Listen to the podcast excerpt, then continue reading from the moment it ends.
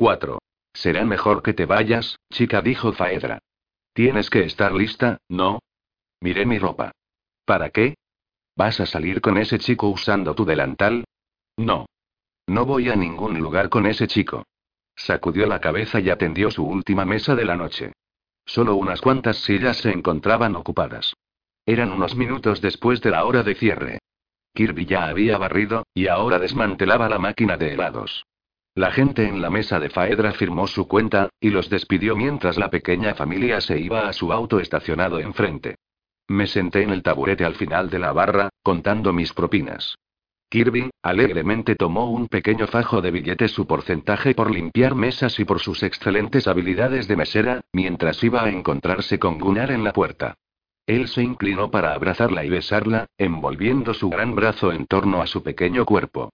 Buenas noches, dijo Kirby. Buenas noches, dije, apenas susurrando. Faedra y Chuck saludaron a la pareja antes de que Gunnar abriera la puerta para su novia. Ella lo pasó, y luego caminaron juntos a donde sea que estacionó su auto. Pensé en ellos caminando solos en el callejón detrás del restaurante y como Kirby, probablemente no lo pensaría dos veces. La puerta volvió a sonar, y levanté la mirada, medio esperando ver a Kirby y Gunnar. No sería la primera vez que olvidara algo. En su lugar, vi a Taylor, de pie junto al podio de la anfitriona. ¿Por qué estás aquí? Pregunté. Las puertas dobles se balancearon un par de veces más antes de detenerse, una señal de que Faedra se metió a la cocina. Vine a llevarte a cenar. Lo cancelé, dije, metiendo las propinas que quedaban en el bolsillo de mi mandil. Lo sé. Bajé la barbilla, molesta. ¿Qué pasa con ustedes, los servidores públicos? ¿Piensas que porque, históricamente, las mujeres tienen una cierta idealización por tu línea de trabajo tienes una cita garantizada automáticamente? No, solo tengo hambre, y quiero pasar el rato contigo mientras como. Ya cerramos. ¿Y? Dijo, sin saberlo en verdad. Así que tienes que irte. Taylor metió las manos en los bolsillos de sus pantalones. Créeme, quiero hacerlo. No soy ajeno al hecho que me odias a muerte. Por naturaleza no me atraen las mujeres odiosas. Correcto. Prefieres a las fáciles quienes pretenden ser progresivas yendo a medias, y luego todas se encuentran demasiado ansiosas por hacer cola en el estereotipo de las groupies de los bomberos forestales al final de la noche, con la esperanza de engancharte con sus impresionantes mamadas. Taylor se atragantó, deteniéndose frente a donde me hallaba sentada, y apoyó su espalda contra la barra. Ya me tienes descifrado, ¿no, Liga Ivy? Perdón, ¿Eras estudiante de psicología? Tratas perturbarme un poco al analizar mi temperamento violento y luego lanzar algunas citas de Freud por si acaso. ¿Tratas de hacerme sentir inferior con tu habilidad académica? Déjame adivinar. ¿Fuiste a Brown? ¿Yale? Me importa un carajo. Tal vez no tenga un posgrado, pero fui a la universidad. No me asustas. Dartmouth. Y una universidad comunitaria no cuenta. Discrepo totalmente. Tengo una licenciatura en Administración y una maestría en Estudios de la Mujer. Eso es insultante. No has estado a menos de 90 metros del curso de Estudios de la Mujer. Eso no es verdad. Alejé mi cerquillo de mi cara con un soplido, exasperada. ¿Estudios de la mujer? Ni se inmutó. ¿Por qué? Echaba humo. Porque es relevante. Mis labios se separaron, pero cerré la boca de golpe, otra vez. Hablaba en serio. De acuerdo. Bromeaba sobre la maestría, pero tomé un par de cursos dirigidos a los estudios de la mujer. He encontrado que el material de lectura se halla en el lado correcto de la historia. Levanté una ceja. Puedo ser un servidor público, pero tengo educación. Fui a la Universidad Estatal de Illinois, y es una escuela muy buena para su tamaño. Espera. ¿Dijiste Illinois? Tragué saliva a pesar de la repentina estrechez en mi garganta. Sí, y tienes razón. También tengo un doctorado en mierda, y te vi a un kilómetro y medio de distancia. ¿Dónde queda la universidad estatal en la cuidad de Atkins? Pregunté. Taylor hizo una mueca, inseguro de a dónde iba con mi línea de preguntas. La universidad se encuentra en Atkins. ¿Por qué preguntas? Mi corazón se aceleró, retumbando tan fuerte contra mi pecho que mi cabeza empezó a latir. Ya no respiraba automáticamente. Tomé aire y luego lo solté, tratando de mantener la calma. Así que, regresas allí a menudo. Quizá para reuniones. Soy de allí, así que voy todo el tiempo. No respondiste a mi pregunta. Por su expresión, podía decir que sabía que pasaba algo.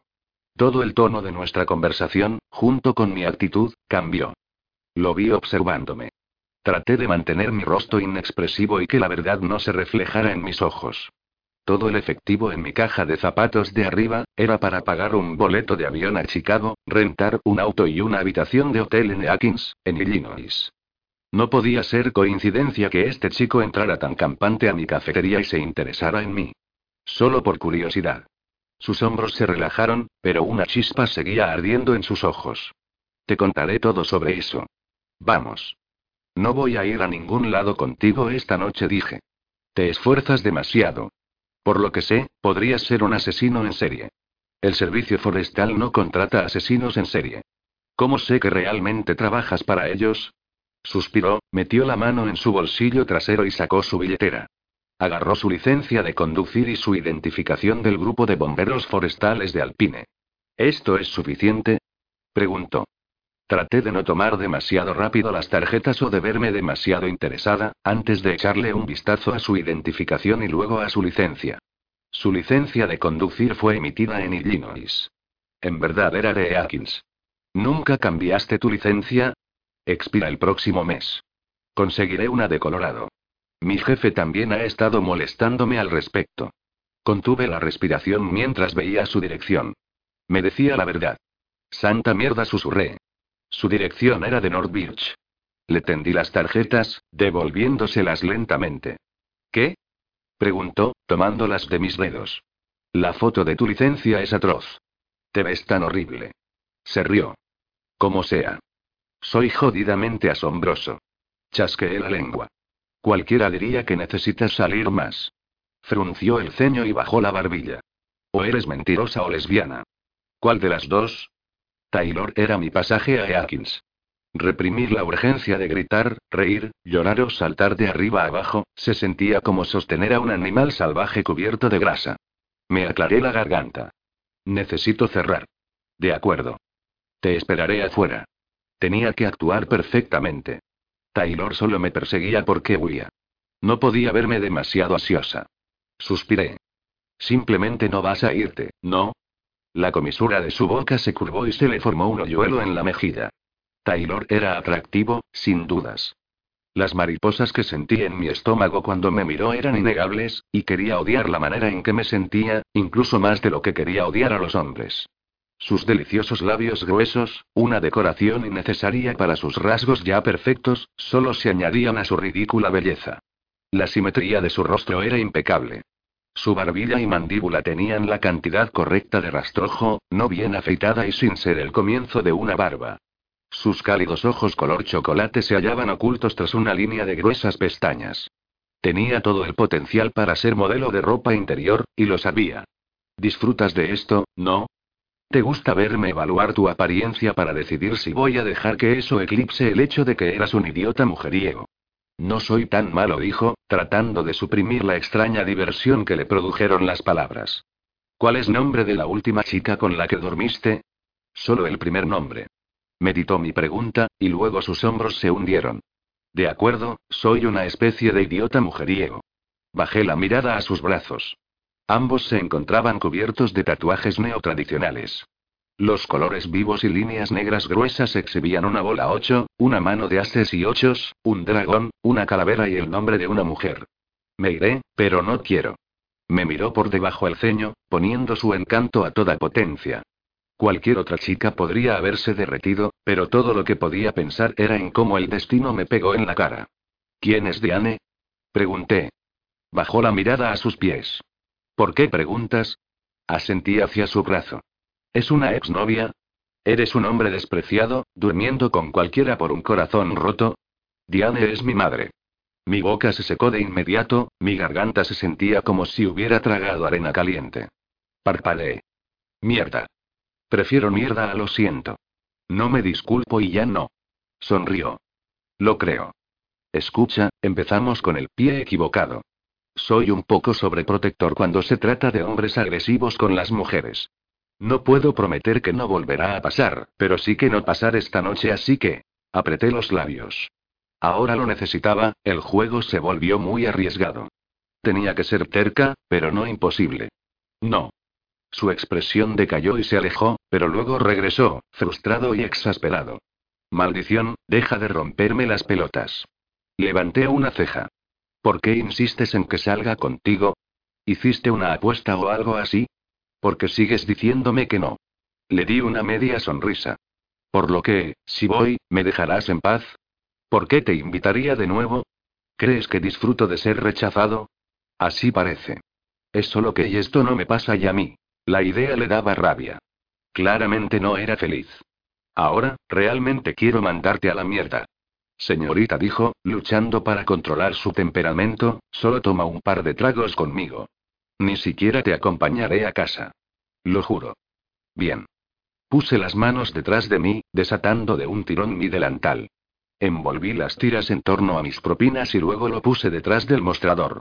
Vamos a disfrutar nuestra última noche juntos. Me tendió la mano. Ya era hora. Dejé que mi mano se entrelazara cómodamente en la suya mientras él me llevaba por la puerta del frente.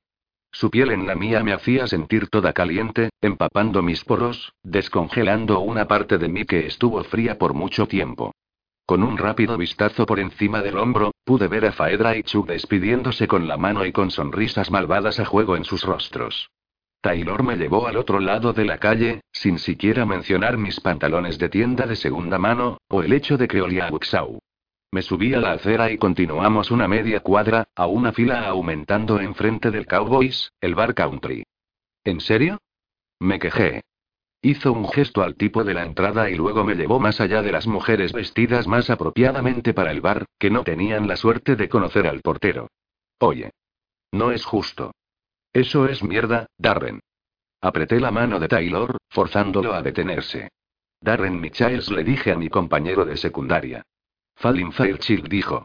Su cuerpo casi llenaba todo el marco de la puerta, su camiseta negra demasiado pequeña se ajustaba a los músculos ocultos bajo su bronceado de cama solar. No sabía que trabajabas aquí. Darren se rió. Desde que cumplí los 21, Fallin. Deberías salir de Wuxau de vez en cuando. Muy gracioso dije mientras Taylor me llevaba dentro del bar. Pasamos las ventanas donde las mujeres cobraban la entrada. Una de las mujeres detrás del mostrador nos vio, pero ni siquiera intentó llamar la atención de Taylor, en vez de eso, miró a la siguiente persona en la fila. ¿Usas tus millas de viajero frecuente? Pregunté en voz suficientemente alta para que me escuche sobre la música. Sonrió, y reprimí el ridículo aleteo en mi pecho. ¿Quieres una cerveza? Preguntó. No. Oh, no me digas que eres una chica de vino. Cuando no respondí, continuó. ¿Cócteles? ¿Whisky? Me rindo. No bebo. ¿No bebes y eh? Su expresión confundida me hizo sonreír. No bebo, dije, articulando cada palabra. No entiendo. Giré los ojos. Yo bebo, dijo. También fumo. Pero eso es algo que no me dejarán hacer aquí. Asqueroso. Me siento menos atraída hacia ti que antes. Sin inmutarse, me llevó a una mesa alta. Esperó hasta que me subía un taburete. Voy a buscar una cerveza, dijo. ¿Seguro que no quieres nada? ¿Agua? ¿Gaseosa? Tomaré agua. ¿Por qué sonríes? Acabas de decir que estabas atraída por mí. Su sonrisa de satisfacción era contagiosa. Sí, pero fue antes de que hablaras. Su sonrisa se desvaneció de inmediato. Eres jodidamente mala. Es preocupante que me guste tanto. Se acercó a la barra.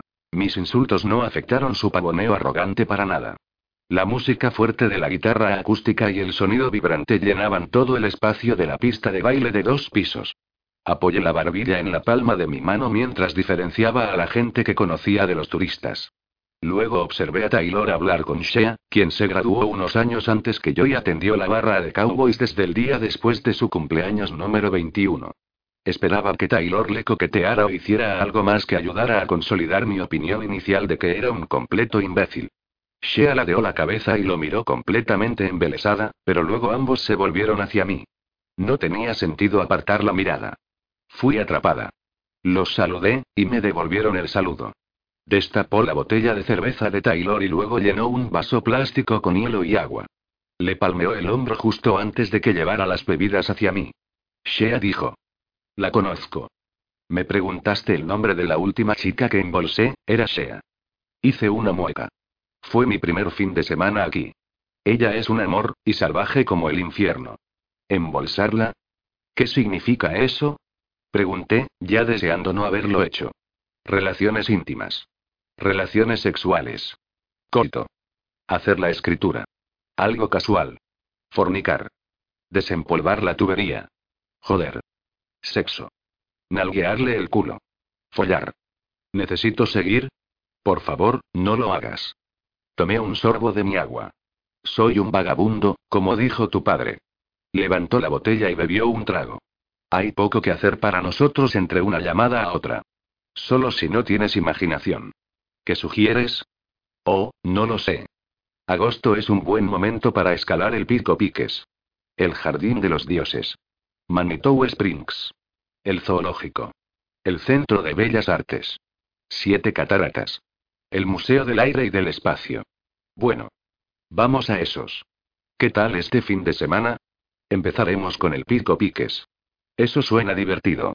Esta es nuestra última noche juntos, ¿recuerdas? No, en absoluto dijo. Rodé los ojos y luego traté de encontrar algo interesante en la pista de baile. Había varios lugares para elegir. Vi a una pareja de padre e hija, al menos eso fue lo que pensé hasta que él tratara de darle respiración boca a boca verticalmente. Un hombre trataba de ser rechazado por cada mujer de pie dentro de 90 centímetros de la pista de baile. Una mujer en una franja negra de pies a cabeza bailaba sola y muy posiblemente protagonizando una obra musical de Broadway en su propia cabeza. Taylor la señaló con la boca de la botella. La llamamos Gatúbela. Está calentando. ¿A quiénes te refieres? Pregunté. Ellos y yo dijo, señalando a los dos hombres que caminaban hacia nosotros. Zeke y Dalton sacudían sus cabezas con incredulidad. Malditamente increíble, dijo Zeke. Estoy decepcionado de ti, Falin. Los dos hombres metieron la mano en sus bolsillos, y cada uno entregó un billete de 20 dólares a Taylor. Miré a Taylor. Me equivoqué. Eres peor que un tampón. que miró a Taylor, verdaderamente preocupado. ¿Qué es peor que eso? Taylor levantó las manos, con las palmas hacia afuera, en señal de rendición a pesar de que estaba claro que todavía se divertía. Solo porque aposté que podría traerte aquí no significa que no quería que vinieras conmigo. Además, no puedo dejar pasar una apuesta cerrada. Negué con la cabeza, confundida. Oh. Dijo Taylor, aún más animado ya que sus amigos habían llegado. ¿Puede alguien escribir esto? La Liga Ivy no entiende mi lenguaje vulgar. ¿Quieres decir, tu verborrea? Dije sin expresión. La boca de Dalton se curvó en una media sonrisa. Taylor se inclinó hacia mí. Olía a colonia y gel de baño barato con un toque de menta y tabaco dulce en su aliento. Una apuesta cerrada es más o menos algo seguro. Su voz era baja y suave. Sí le dije, esa es mi señal. Me levanté y dirigí a la puerta. Dalton y Zeke hicieron un alboroto y gritaron no. Al mismo tiempo. En cuestión de segundos, los dedos de Taylor se unieron suavemente con los míos, ralentizando mi progreso hasta detenerme. Tienes razón. Ese fue un comentario muy imbécil. Me di la vuelta, cruzando los brazos. No puedo culpar a un imbécil por hacer un movimiento imbécil. La mandíbula de Taylor se movió bajo su piel. Me lo merecía. Solo te molestaba, Falin. No has hecho nada fácil en esto. Lo miré por un momento y luego me relajé. Es tarde. De todos modos, tengo que trabajar en la mañana. La decepción hundió sus hombros. Vamos. No es tarde. Y me prometiste bebidas, en plural. ¿Cuentan las botellas de agua? Vamos a bailar. No. Dije tan fuerte y estridente que me sorprendió incluso a mí misma. Taylor también se encontraba un poco aturdido. Guau. Cálmate. Es solo bailar. Ni siquiera voy a agarrarte el culo. Negué con la cabeza y di un paso atrás. ¿Por qué no? preguntó. No sé bailar, así le dije, señalando a las parejas que se retorcían y giraban en la pista de baile. Se rió una vez. A dos pasos, Precisamente. ¿Puedes contar? Entrecerré los ojos hacia él. Eso es insultante. Solo responde la pregui, sí. Sí, puedo contar, dije, exasperada. Entonces puedes bailar a dos pasos. Vamos, te voy a enseñar. Se dirigió hacia la pista de baile, jalándome de la mano. A pesar de mis reiteradas negativas que se convirtieron en fervientes súplicas, me sacó al rectángulo de madera en el centro del edificio. Me quedé de pie, congelada. Relájate. Haré que te veas bien. No me gusta la música country. A nadie. Solo muévete con ella. Suspiré. Taylor puso su mano derecha en mi cadera y tomó mi mano derecha con la izquierda. Pon la otra mano en mi hombro. Miré a mi alrededor. Algunos hombres tenían las manos sobre los hombros de sus parejas. Algunas mujeres se hallaban ocupadas girando en círculos como para poner sus manos en cualquier lugar. Oh Dios, dije, cerrando los ojos. No me gustaba hacer cosas en las que ya supiera que no iba a sobresalir. Falden dijo Taylor, su voz calmante y suave. Abrí los ojos y traté de no dejar que el hoyuelo en la mejilla me distrajera. Voy a dar dos pasos hacia atrás con el pie izquierdo. Tú vas a dar un paso adelante con la derecha. Dos veces, ¿de acuerdo? Asentí. Entonces voy a retroceder una vez con el pie derecho, y vas a dar un paso adelante con el pie izquierdo. Solo una vez. El recuento es de dos rápidos, uno, dos rápidos, uno. ¿Lista? Negué con la cabeza. Él rió. En realidad no es tan malo. Basta con escuchar la música. Te guiaré. Taylor se acercó, y fui con él. Conté en mi cabeza, tratando de imitar sus movimientos. No era completamente ignorante en el ámbito de la danza. Blaire había insistido en clases de ballet hasta que tenía 13 años, y era obvio que ninguna cantidad de enseñanza podría enseñarme cómo ser elegante. A dos pasos, sin embargo, parecía ser bastante indoloro y Taylor era bastante bueno. Después de un par de vueltas alrededor de la pista de baile, soltó una mano y me hizo girar una vez. Cuando regresé a la posición original, no pude evitar que la sonrisa apareciera en mi cara. La canción terminó, y resoplé. De acuerdo, así que no fue horrible. Otra canción comenzó, esta vez un poco más rápida. Entonces vamos de nuevo, dijo, jalándome hacia él. Gotas de sudor comenzaron a formarse en su frente, y mi espalda también se sentía húmeda. A mitad de la canción, Taylor me dio vueltas, pero en vez de llevarme nuevamente a sus brazos, me giró hacia otro lado. Al final de la canción, añadió un giro en el que me soltó, y mi mano se deslizó por la espalda, y luego terminamos con dos pasos de nuevo. Después de la tercera canción, me retiré a nuestra mesa. Eres muy buena. Dijo Dalton. Lo es, ¿verdad? Dijo Taylor, con los ojos brillantes. ¿Quieres más agua? Voy a tomar otra cerveza. Gracias, le dije, mirando a Taylor alejarse. Muchacha, para alguien que quiere odiarlo tanto, seguro que lo estás mirando, dijo Dalton. Es un hábito, dije, viendo cómo Shea llenaba un vaso con agua. Taylor tomó su cerveza y mi agua, y los trajo hacia nosotros antes de dejar mi vaso sobre la mesa. Maldición, Taylor dijo Zeke. Se está asegurando que no deslizaste algo en su bebida. Taylor me miró. No. ¿En serio? No te conozco, dije. Eso sucede mucho por aquí, Preguntó Zeke, un poco perturbado ante la idea. Ha sucedido, dije. Taylor apretó los dientes. Será mejor que no encuentre a alguien haciendo esa mierda. Eso es motivo para patear culos. No es porque no te conozca, dijo Zeke, solo necesita una excusa para verte cuando estás con la cantinera caliente. No estoy con la cantinera caliente, dijo Taylor a su amigo. Me gustaría estar con la cantinera caliente, dijo Zeke. Sonriéndole a Shea, tomó un sorbo de su cerveza. Tiene un nombre, le dije. Cuando Taylor no pareció recordarlo, le recordé. Shea. Trató de verse arrepentido, pero no pudo. Sé tu nombre. Me siento honrada, dije sin expresión. Deja de actuar como si fuéramos extraños. No voy a poner nada raro en tu bebida. Nunca he tenido que drogar a nadie para echar un polvo, y no voy a empezar ahora. Todavía no te conozco. Me dio un codazo. Sabes que soy un buen bailarín. Eres un bailarín decente. Dalton y Zeke rompieron a reír de nuevo. Taylor bajó la cabeza, riendo. Cruel. Fue a insultar mis habilidades de baile. Tomé un buen trago de agua helada y ubiqué la copa medio vacía. Las gotas de sudor bajaban por mi espalda a mis pantalones vaqueros. Limpié mi frente con mi muñeca. Debo irme. Una nueva canción resonó a través de los altavoces, y todo el mundo aplaudió y se dirigió hacia la pista de baile. Una más. Dijo Taylor, jalando mi mano. Apreté los labios, tratando de no sonreír. De acuerdo, pero eso es todo.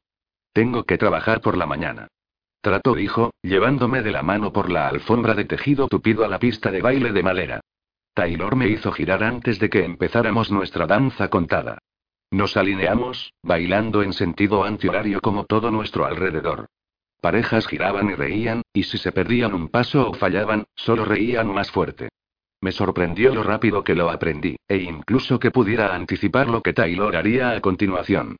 Eso fue, hasta el pico de la canción cuando hizo algo nuevo. Esta vez, me empujó lejos de su cuerpo y se cruzó de brazos, tirando de mí cerca de él, y luego en el momento siguiente, me hallaba en el aire, al revés, hasta que estuve de vuelta en mis pies, dando dos pasos de nuevo. Me reía como una loca, incapaz de controlar mi risa. ¿Te gustó eso? Ni siquiera me encuentro segura de lo que pasó. Te levanté en el aire. ¿Me levantaste? Acabo de hacer una voltereta. ¿En el aire? Pregunté, haciendo circulitos invisibles con mi dedo índice. Sip. Te he arruinado para todas las demás primeras citas. Admítelo. Me perdí un paso al mirar hacia abajo y luego hacia arriba. Esto no es una cita. De acuerdo, te compraré la cena. ¿Qué hay abierto? Dejé de bailar. Esto no es una cita. En todo caso, somos amigos. Taylor se inclinó, acariciando el borde de mi oreja con la nariz. Eso nunca funciona para mí. Di un paso atrás. La sensación que me invadió era algo más que un poco alarmante. Me despedí con la mano y comencé a alejarme, pero tiró de mi camisa. Entonces sus manos cayeron a los costados. Vamos, Falin. No hablabas en serio, ¿verdad? Nos estábamos divirtiendo. Fue divertido. Gracias. Salí de la pista de baile y me despedí de Alton y Zeke. Luego me abrí paso entre varias personas para llegar a la salida. Escapé por la puerta y entré al aire de la cálida noche de verano, soltando un gran suspiro. Va a aparecer en tres, dos y Falin. Dijo Taylor detrás de mí. Contuve una sonrisa. Dijiste que ni siquiera ibas a acompañarme a casa, ¿recuerdas? La decepción oscureció los ojos de Taylor, pero mantuvo su expresión suave. Lo que tú digas, Liga Ivy. Era un riesgo. Si su ego no fuera tan duradero como pensaba, nunca me hablaría otra vez. Pero de todos los bastardos arrogantes que había conocido, Taylor Maddox superó a cada uno. Sin embargo, tuve que darle una oportunidad. Me incliné hacia arriba sobre la punta de mis pies y le di un beso en la mejilla, permitiendo que mis labios permanecieran en su piel por solo un segundo más. Taylor se acercó, atraído por mi boca, volviendo su cara menos de un centímetro hacia mí. Retrocedí, pero cuando nuestros ojos se encontraron, se veía completamente diferente. No podía precisarlo, pero algo cambió. Buenas noches. Buenas noches, dijo en voz baja. Comencé mi regreso a casa, haciendo una pausa en el semáforo para presionar el botón para el cruce de peatones. En Tejón Street había tráfico moderado para una noche de fin de semana, no es que tuviera mucho con qué compararlo. Por lo general, en este momento, me encontraría recostada en mi sofá, comiendo queso y galletas mientras leía una de las basuras de revistas que Kirby amaba llevar a trabajar para leer en los descansos. Oye. Dijo Dalton, corriendo hacia mí. Levanté una ceja. ¿Qué? Él prometió que no te acompañaría a casa. Pero no prometió que yo no lo haría. Negué con la cabeza, tratando de someter a la victoria que brotaba dentro de mí. Puedo arreglármelas para cruzar la calle. Entonces solo pretende que camino en la misma dirección. Suspiré. ¿Todos los bomberos forestales son así de difíciles? ¿Todas las graduadas de la Liga IBI son así de difíciles? Soy una desertora de la Liga IBI. Dalton sonrió. Tienes razón, Falin. Le devolví la sonrisa. La luz cambió, y cruzamos la calle en silencio, pasando dos locales antes de llegar a la puerta principal de Buxau. Saqué el llavero del bolsillo y apuñalé el cerrojo con una de las dos llaves que colgaban del anillo. ¿Vives aquí o algo así? Arriba. Eso es conveniente, dijo Dalton. Y barato. Puedo relacionarlo. Buenas noches, Falin. Ten cuidado, Dalton. Fue agradable conocerte. Asintió, volviendo a Cowboys. El club de baile se hallaba al otro lado de la calle y otras dos puertas más abajo, pero pude ver a Taylor y Zeke de pie juntos en la acera fumando, conversando, y revisando intermitentemente mi progreso. Tiré de la puerta antes de cerrar con llave detrás de mí. Las persianas se hallaban cerradas, y las luces apagadas en el comedor. Busqué por los alrededores hasta que encontré las escaleras que conducían a mi desván. La segunda llave encajó en mi puerta. Giré la cerradura hasta que escuché un clic, y luego giré el pomo hacia mi apartamento vacío.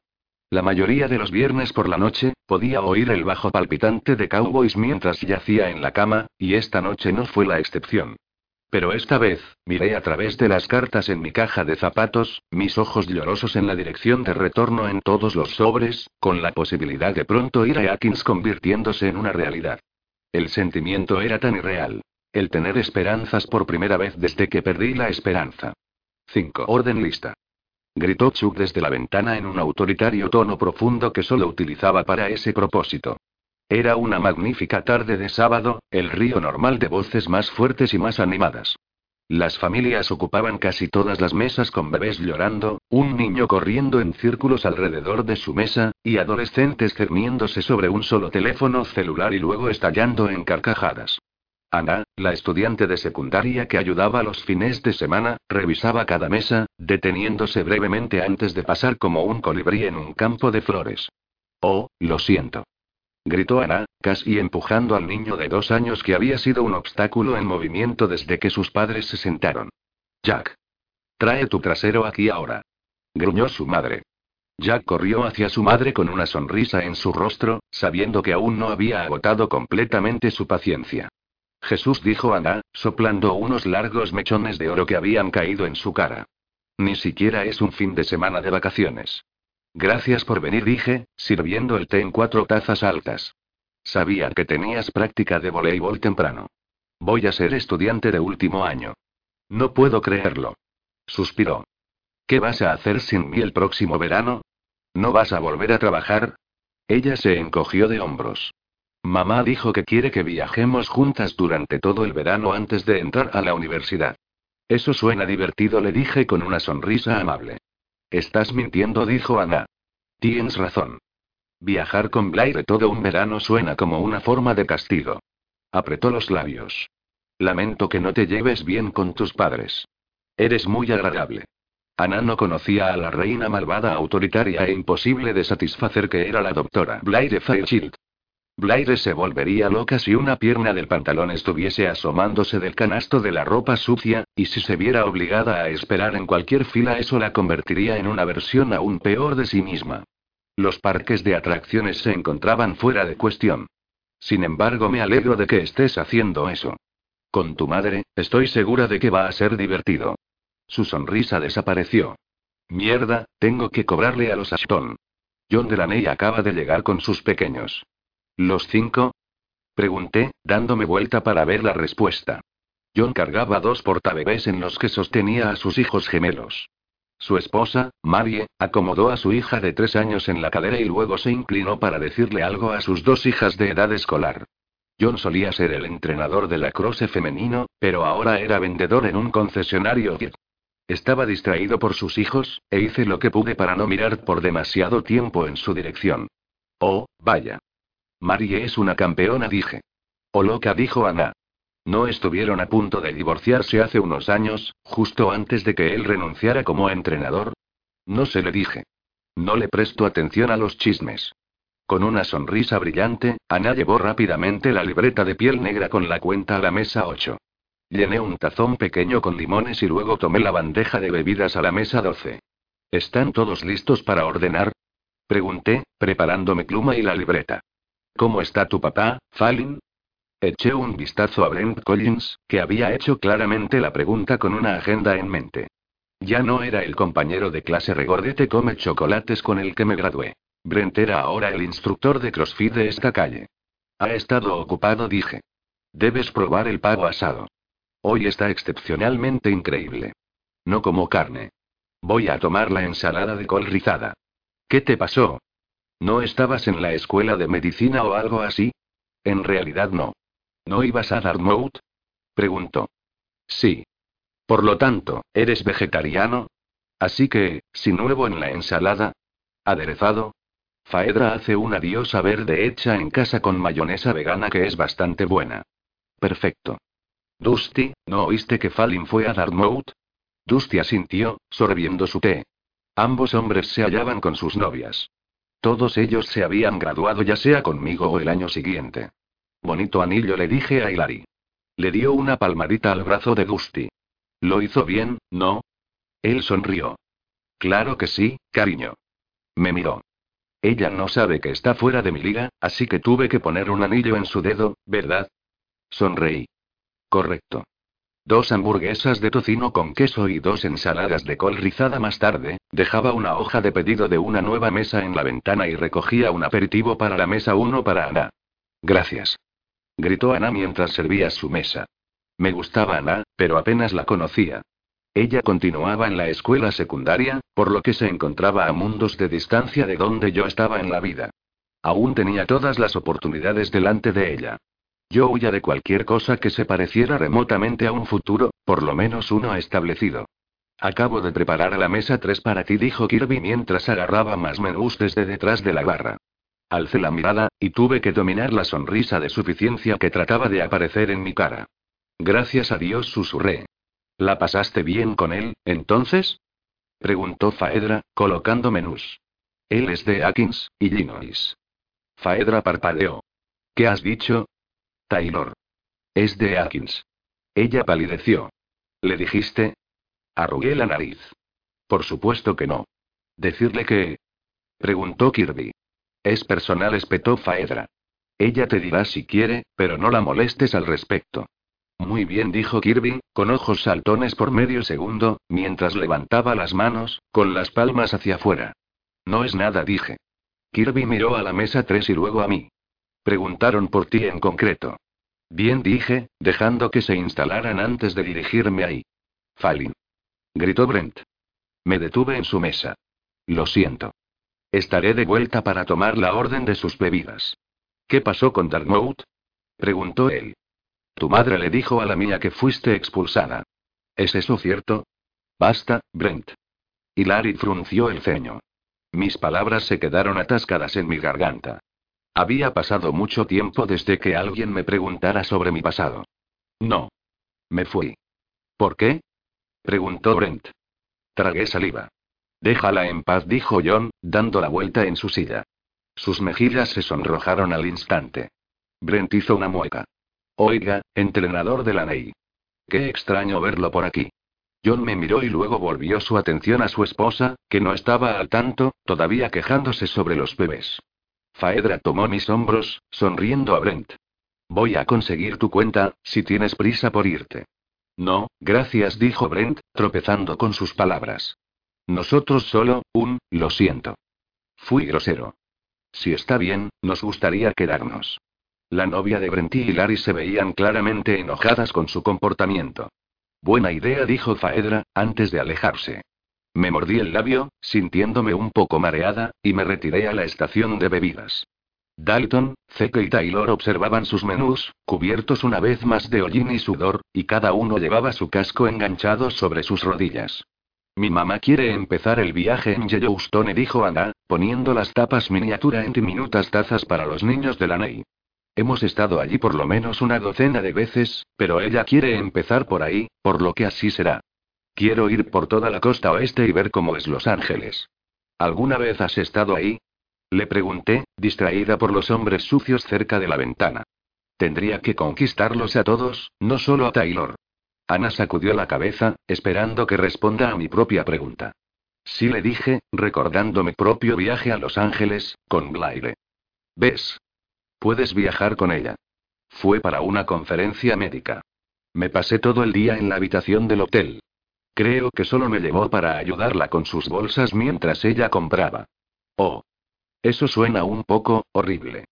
Pero por lo menos, si te enfermaste, ella podría cuidar de ti.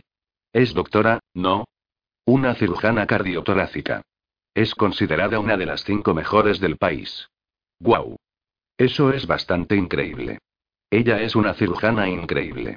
Bueno, eso es algo. Hice una mueca.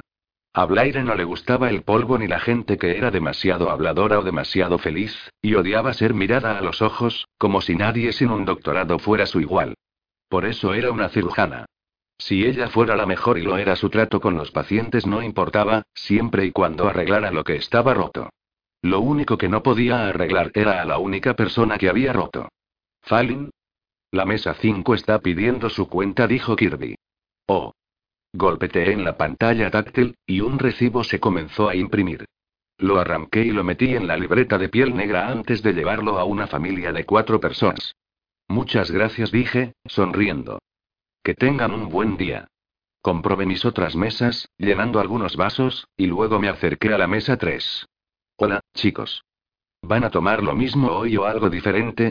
Todos bajaron sus cabezas al unísono. Lo mismo dijo Dalton. Me has arruinado para las cosas de verdad. Vuelvo enseguida. Me di la vuelta, tratando de tratarlos como cualquier otra persona que acababa de llegar de la calle. Volví al bar, poniendo juntas sus Coca-Colas de cereza, y llevé la bandeja a la mesa 3 con una sonrisa educada. Gracias, dijo Dalton. Zeke tarareó con satisfacción después de tomar un sorbo de su Coca-Cola de cereza. ¿Trex dimitió? Pregunté, asegurándome de no hacer mucho contacto visual con Taylor. Intercambiaron miradas. Entonces Taylor se dirigió a mí. Trex no está en nuestra tripulación. Lo conocimos en el hotel. O le dije. ¿Están listos para pedir? ¿O necesitan más tiempo? Zeke miró en el menú. ¿Sirven el desayuno todo el día? Todo el día. ¿Qué es un crepe? Preguntó Zeke. Es un panqueque muy delgado. Faedra lo sirve lleno de un chocolate de avellana suave. Luego lo dobla, lo espolvorea con azúcar en polvo, y luego le pone una llovizna de chocolate. Sí, voy a querer eso, dijo Zeke. Enrollado de pollo, dijo Dalton. Me entregó su carta, recordando a Zeke que me pasara el suyo. Después de algunas dudas, le pregunté a Taylor. ¿Y para ti? Bajó su menú y me miró directamente a los ojos. Quiero salir de nuevo. ¿Perdón? Por un momento reflexioné que una segunda oportunidad podría estar en el menú. Taylor se sentó y suspiró. Sé lo que dije, pero eso fue cuando pensé que tú te hacías la difícil. En realidad no sabía que eras imposible. No soy, imposible. Soy local. ¿Y tú, no? Sé que sonrió. ¿Tienes novio? No. Dalton le golpeó el brazo a Taylor, y este le lanzó una mirada de muerte. Taylor dejó caer su menú a la mesa. No hablaba en serio cuando juré que nunca volvería a pedirte una cita. Levanté una ceja.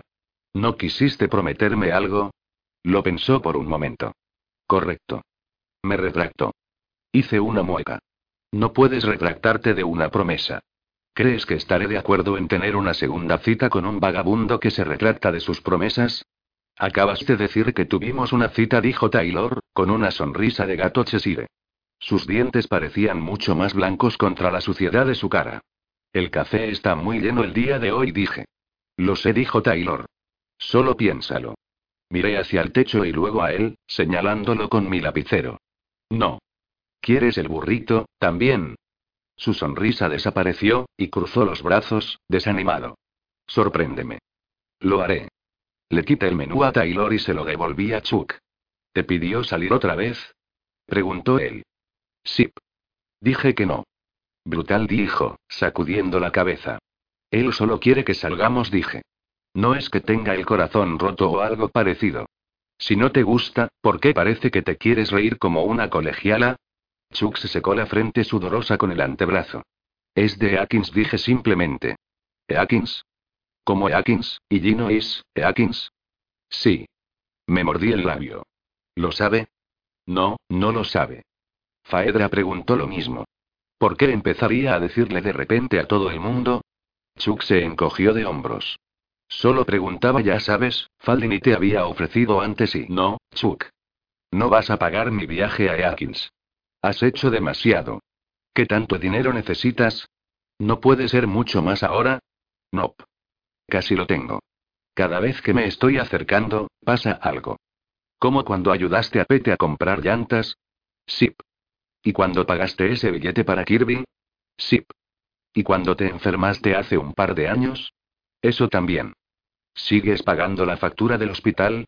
No, terminé de pagar hace un par de meses. Gracias. Deberías dejarnos ayudarte, Falin. Tú has ayudado a la gente, y eso es importante. Sí, lo es. Es por eso que lo debo hacer yo sola. Miré hacia la mesa 3. Taylor me observaba, y nos quedamos mirando por un momento. O por lo menos, la mayoría. Chuck volvió de nuevo a su sopa. Eso es lo que va a molestar al muchacho cuando se dé cuenta de lo que estás haciendo. Mi pecho se hundió. Ya me siento lo suficientemente mal. Bien. Por lo menos aún tienes conciencia. Miré hacia mis pies, sintiéndome mal por un momento.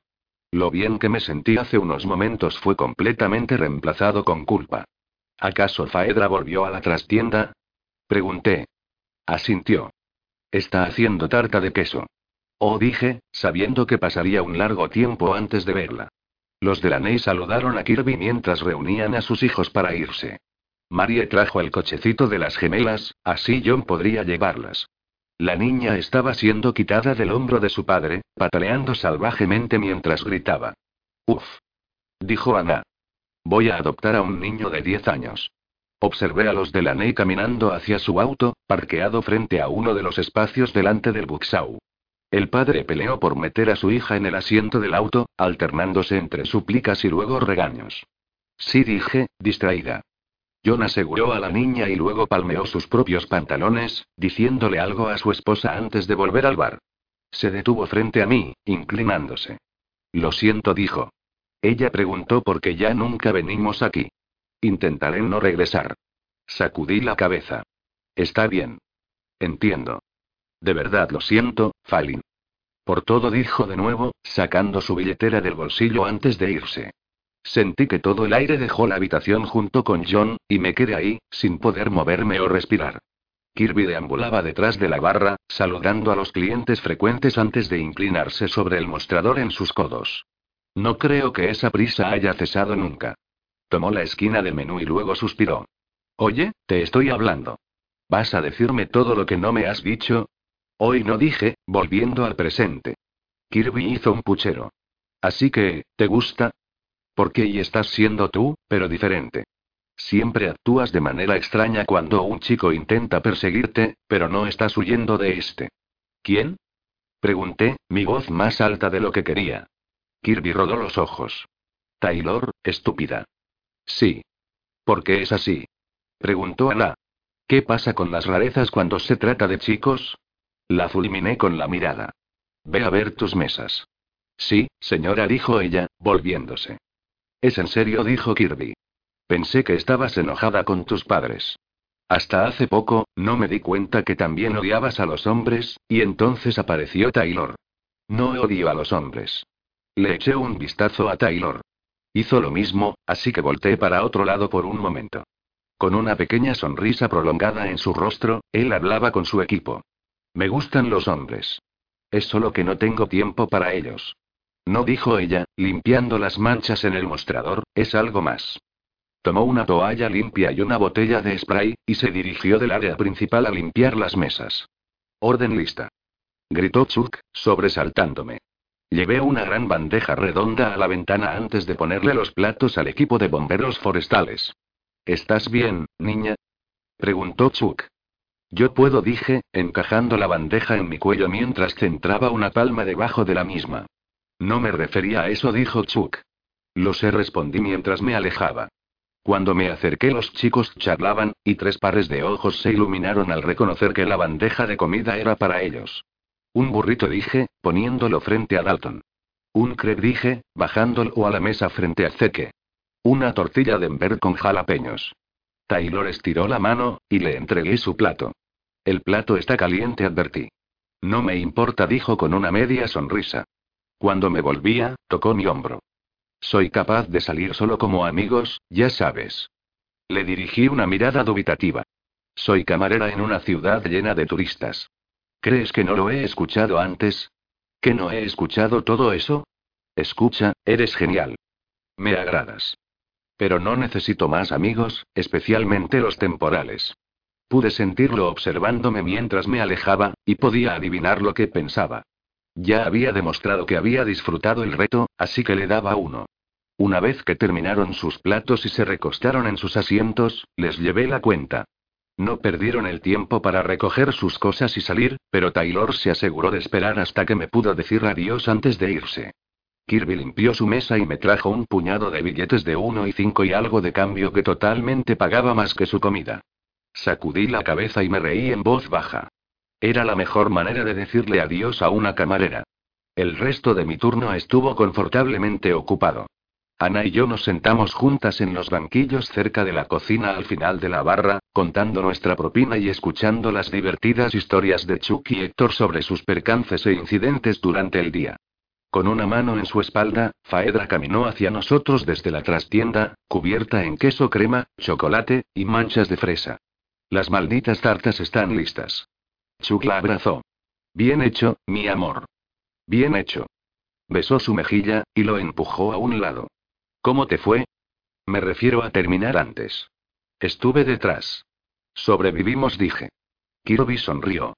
Taylor vino hoy otra vez. Le dejó una buena propina. Rodé los ojos. ¿Qué decía? Dijo Ana. Arrugué la nariz. Ana asintió hacia mi fajo de billetes. Escribió en una de las facturas. Pensé que sabías. Kirby corrió a mi lado mientras desplegaba el dinero. Sacudí la cabeza. Nada.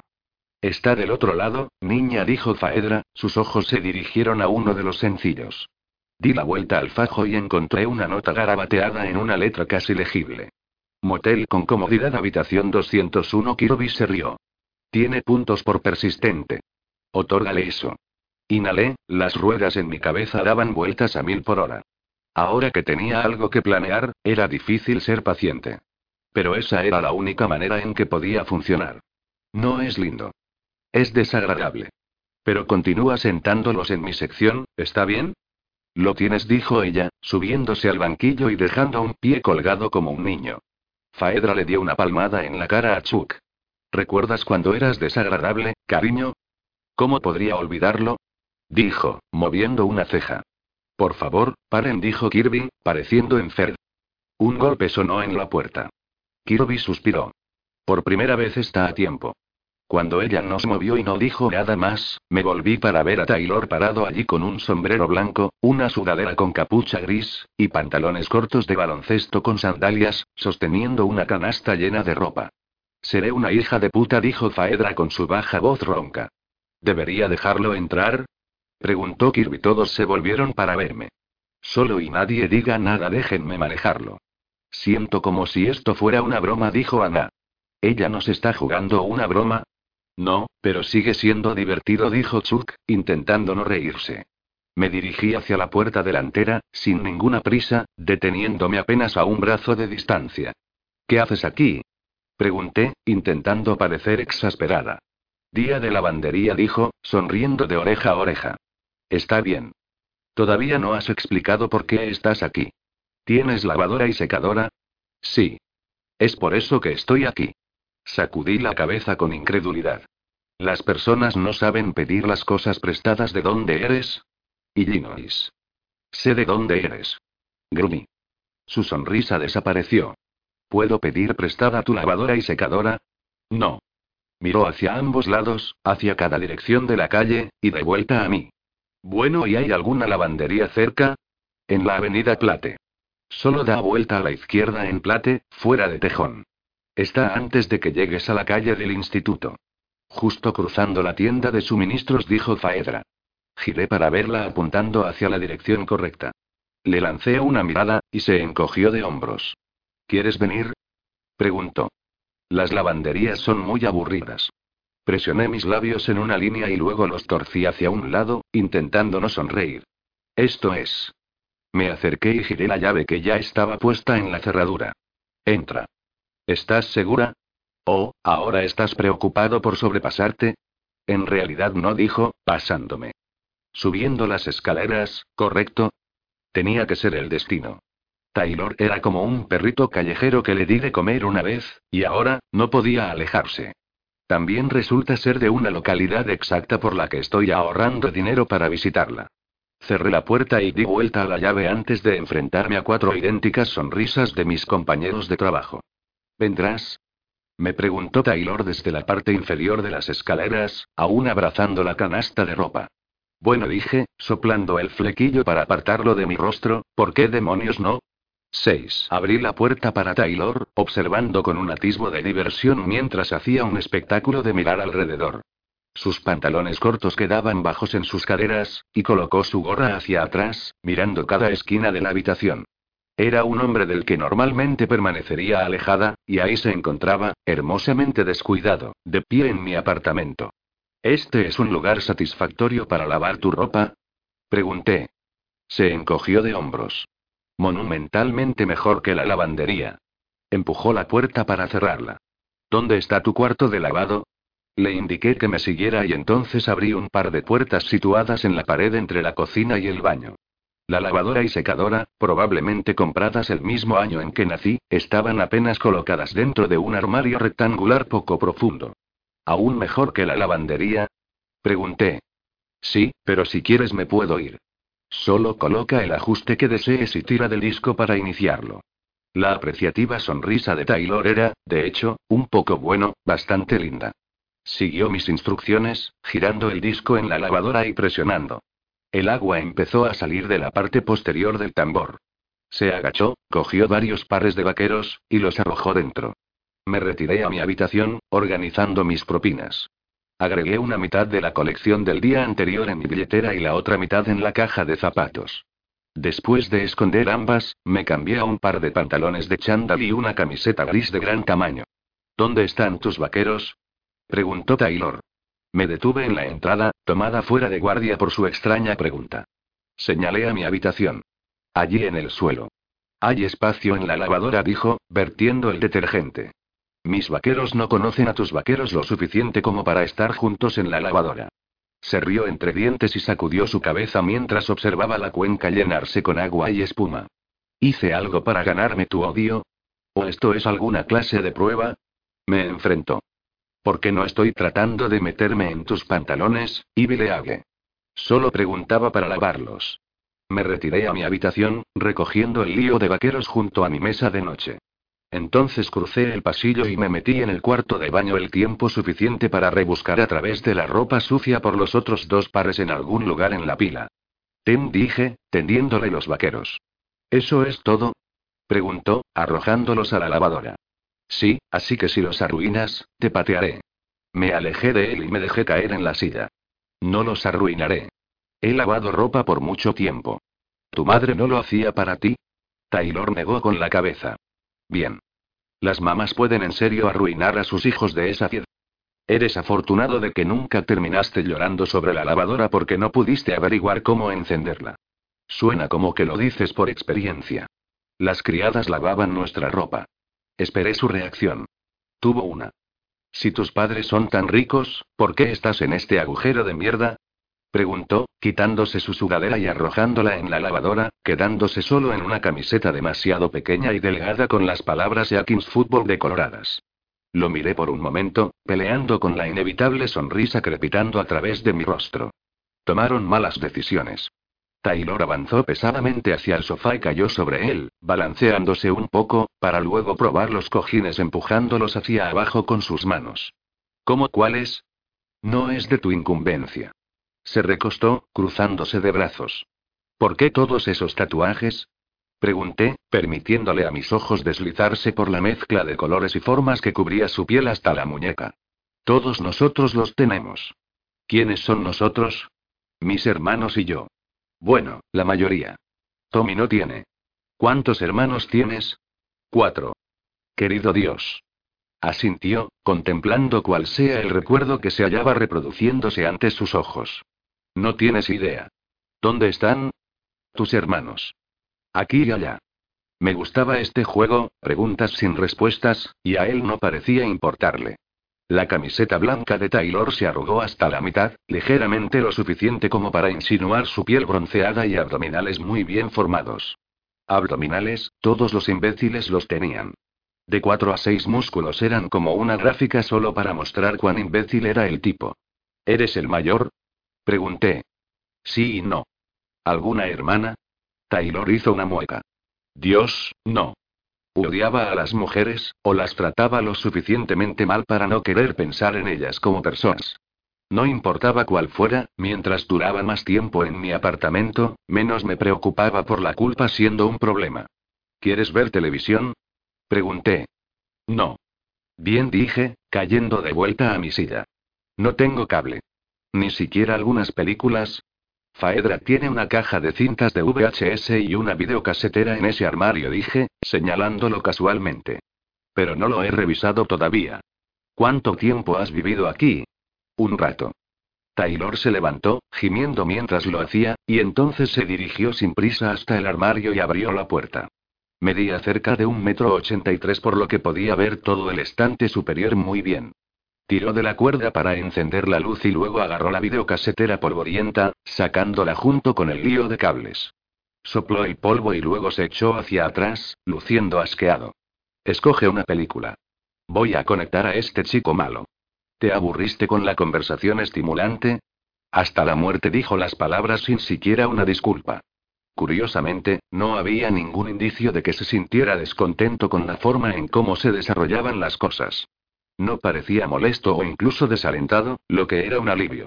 Al menos no iba a requerir una exorbitante cantidad de atención y esfuerzo. Aliens dije, señalándola. Taylor llevó la caja al pequeño televisor colocado encima de un estante de plataforma doble. Colocó la videocasetera en la tabla inferior y luego empezó a desenredar los cables. Sí, me gusta esa. Arrugué la nariz. ¿Te gusta? Es un clásico. Vi 16 velas uno allí. Pensé que escogerías esa. Enchufó un cable en la parte de atrás de la videocasetera y luego lo llevó a la parte de atrás de la televisión. Claramente, no me conoces en lo absoluto. No puedo decidir si tratas de odiarme o tratas de hacer que te odie. Ninguna de las dos. Uno comedia romántica de 1984 protagonizada por Molly Ringwald, Michael Schofield y Anthony Michael. Taylor hizo una mueca pero solo porque tuvo que estirarse más para introducir el cable en la conexión apropiada. Entonces, no lo hago. No haces que... odiarte. Maldita sea bromeé. Taylor logró lo que fuera que estaba tratando de hacer y se incorporó antes de estirar las piernas y cruzarlas, apoyando la espalda contra la pared al lado de la televisión. Creo que te odias lo suficiente por los dos. Sentí enrojecer mis mejillas. No sabía cuán cerca se había acercado a la realidad. ¿Eso es la ira viniendo? Preguntó Taylor, malinterpretando mi vergüenza por rabia. Mis brazos se presionaron contra los lados de la silla mientras me inclinaba hacia adelante. No tienes esa clase de efecto en mí. Parpadeó. ¿A qué te refieres? Tendría que interesarme una mierda en ti para enojarme. Oh, ¿estás analizando ahora, Ibileage? Creí que habías dicho que tu carrera no era de psíquica. En este momento, solo estás siendo grosero. Decir que eres una mierda conversando y que tengo la sensación de que eres una perra criticona es grosero, pero no iba a llevarlo tan lejos. Pero lo eres, y lo eres. Ouch. Mantuve mis facciones suaves a propósito. Negó con la cabeza, confundido. Un momento eres reactiva, y al siguiente no tengo ninguna reacción. Estás por todo el lugar. No puedo entenderte, en lo absoluto. Y me especializo en mujeres. Eso debe conseguirte muchos traseros y tantas chocadas de manos con tus amigos. Pero no me impresiona. Se detuvo un momento. ¿Quieres que me vaya? No. Pero puedes irte si quieres. No quiero. Y es raro para mí tener una opinión, de una manera u otra. Estoy intrigada. Continúa. Primero que nada, me gusta que seas extraña como la mierda y que seas un perra furiosa. Las chicas tienden a reír y pasar sus manos a través de su cabello un montón cuando me encuentro alrededor. Lo has hecho todo menos decirme que me vaya a la mierda. Vete a la mierda. ¿Ves? Me gustas. Tal vez no quiero gustarte. Lo sé. Y no. No me gustas así. Y creo que eso es lo que más me sorprende. Su revelación me atrapó con la guardia baja, pero la punzada en mi estómago me sorprendió incluso más. Escucha, Ibileague. Estaré aquí hasta octubre. Trabajo me culo todo el día. Si tengo suerte, trabajo el primer turno, por lo que puedo comer el almuerzo en el café. Tú y tu odioso culo y boca han sido el punto culminante de este trabajo. Creo que estás siendo hostil porque crees que trato de tener sexo contigo, y claramente, no soy capaz de tomar a la fiera de esta historia. Así que, vamos a subirle el volumen a Aliens, así no podremos oír a ese pedazo de mierda de lavadora que tienes y pasar el rato. Parpadeé. Se encogió de hombros. No me importa cuál sea el problema que tengas con tus padres. No me importa que tengas alguna clase de jodido problema con los hombres. No quiero estar a un metro y medio de tu coño, y ya deberías saber eso porque nunca usaría la letra C si estoy buscando sexo. Las chicas odian eso. Solo quiero estar alrededor de alguien agradable que también tenga una lavadora y secadora y la mejor colección de cintas de VHS que he visto desde los 90. Un metro y medio, ¿eh? Dije. Me arrastré fuera de mi silla, a través de la alfombra áspera, hacia donde Taylor se hallaba sentado. Se tensó cuando coloqué mis manos a cada lado de sus piernas y me incliné hacia adelante, deteniéndome a centímetros de sus labios. ¿Estás seguro sobre ello? Susurré. Tragó y abrió su boca, hablando en voz baja. Aléjate de mí. Sé muy bien que tocarte sería como poner mi dedo en un arma cargada. Entonces no aprietes el gatillo, lo reté, mis labios casi rozando los suyos. No se movió hacia adelante, pero no se retiró. Su cuerpo estaba relajado, cómodo, con estar tan cerca del mío. No lo haré. Me senté sobre los talones y apoyé las manos sobre mis rodillas, pensando en lo que había dicho. Suenas muy confiado para un tipo que sigue viniendo a verme un día tras otro. Eres jodidamente extraña, más extraña de lo que pensaba. ¿Pasé la prueba? Sí dije escuetamente. Me gusta estar cerca de ti, pero eso no quiere decir que sea un maldito idiota. Y esa es una prueba ridícula. Cualquier tipo va a ir a por ello si una chica está rogando así. Tú no. Lo sigo diciendo, no soy idiota. Sé lo que estás tratando de hacer. Solo que no sé por qué. Entrecerré los ojos. Dices que podemos ser amigos, pero no mantienes tu palabra. Está bien, entonces. Me comprometo a hacer incesables intentos para follarme tu trasero, ¿qué tal eso? Incliné la cabeza, viendo más allá del toque de su sonrisa, su hoyuelo, y su barba oscura salpicada por la línea de su definida mandíbula. No encontraría lo que estaba buscando en sus palabras o incluso en sus ojos. La verdad de Taylor se encontraba fuera de alcance, como la mía, así que sabía dónde buscar y cómo encontrarla. La única manera de ver el alma de alguien era con la tuya propia. ¿Lo prometes? Repetí. Lo juro. ¿Me tienes miedo? Le pregunté, solo medio en broma. Taylor no dudó. Ni siquiera un poco. Sé exactamente qué esperar de ti. ¿Y eso por qué? Porque estoy bastante seguro de que somos la misma persona. Mis cejas se arquearon, incapaz de ocultar mi sorpresa por su deducción, y ofrecí un simple asentimiento. Alguien será. ¿Vas a dejar de tocarme las pelotas? preguntó, cruzando los brazos. Me arrastré de vuelta a la silla y me senté, enganchando las piernas sobre el brazo. Probablemente no, pero será el comportamiento normal y malicioso de Fallin, y no será porque esté tratando de deshacerme de ti. Taylor se sentó sobre sus rodillas delante de la televisión, cogió el mando para encenderlo, y luego cambió el dial para sintonizar el canal 3. Se te olvidó la película. Fui al armario y saqué una pila antes de tirársela, sacó la cinta de su cubierta y la metió en la ranura frontal de la videocasetera. Una vez que la cinta se instaló, la película comenzó a reproducirse. Durante unos segundos, la imagen junto con los violines sombríos tocando durante los créditos de apertura se hizo borrosa, y luego todo se aclaró, mientras que la nave espacial de Ripley aparecía en la distancia, una diminuta mota blanca entre la oscuridad. Taylor gateó por el sofá antes de trepar y estirarse. Mientras volvía a mi silla, una pequeña parte de mí quería ser amable y explicarle por qué estaba siendo tan dura con él, pero la aplasté donde ocultaba a la vieja yo. Las explicaciones y disculpas eran una pérdida de tiempo para alguien como yo. Mirando hacia adelante y recordando que olvidar eran las únicas cosas que tenía, y bajo ninguna circunstancia, nunca me permitiría tener sentimientos por nadie ni me arriesgaría a que otros sentimientos similares salieran a la superficie. Taylor se llevó una mano a la entrepierna de sus pantalones cortos y ajustados, tirando de la tela azul marino. Una vez que se encontró satisfecho con la ubicación de sus testículos, bajó la camiseta. Puse los ojos en blanco. No se dio cuenta. Él tenía la cabeza apoyada en un brazo mientras estaba sentado con los ojos pegados en la pantalla. Mientras el barco de rescate se estrellaba y Ripley se disculpaba con Neut, Taylor puso nuestros vaqueros en la secadora y comenzó una nueva carga en la lavadora. Regresó al sofá, repitiendo la frase de Neut con el acento británico de una chica perfecta. Mejor vamos adentro, ellos siempre vienen de noche, casi siempre. Me reí, me ignoró, sin decirle una palabra más hasta los créditos finales. Me pesaban los ojos. Sentía los efectos de un largo sábado en mis pies. Tienes razón, dijo, poniéndose de pie. Es un clásico. Puede ser que se tome un rato que se sequen todos esos vaqueros, dije. Taylor abrió la puerta de la secadora y miró. Sí, todavía están húmedos. Giró la perilla para restablecer el tiempo, y luego se tumbó en el sofá de nuevo, sus ojos parpadeando dos veces antes de cerrarse. No puedes dormir aquí, dije. Vale. Pero puedo quedarme dormido accidentalmente aquí. No. Negó con la cabeza, con los ojos todavía cerrados. Incluso te estoy lavando tu maldita ropa. Al menos podrías dejarme echar una siesta entre las cargas. Me voy a la cama pronto. No puedes estar aquí mientras estoy durmiendo. ¿Por qué no? Todavía no estoy convencida de que no seas un asesino en serie. ¿Crees que solo querría esperar para asesinarte hasta después de disfrutar de una película juntos? Odio tener que decírtelo, Ivy League, pero no tengo que esperar a que te duermas para dominarte.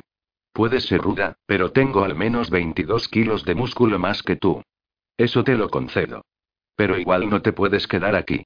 Solo porque no quieras asaltarme sexualmente no quiere decir que no quieras robarme. Me lanzó una mirada dudosa.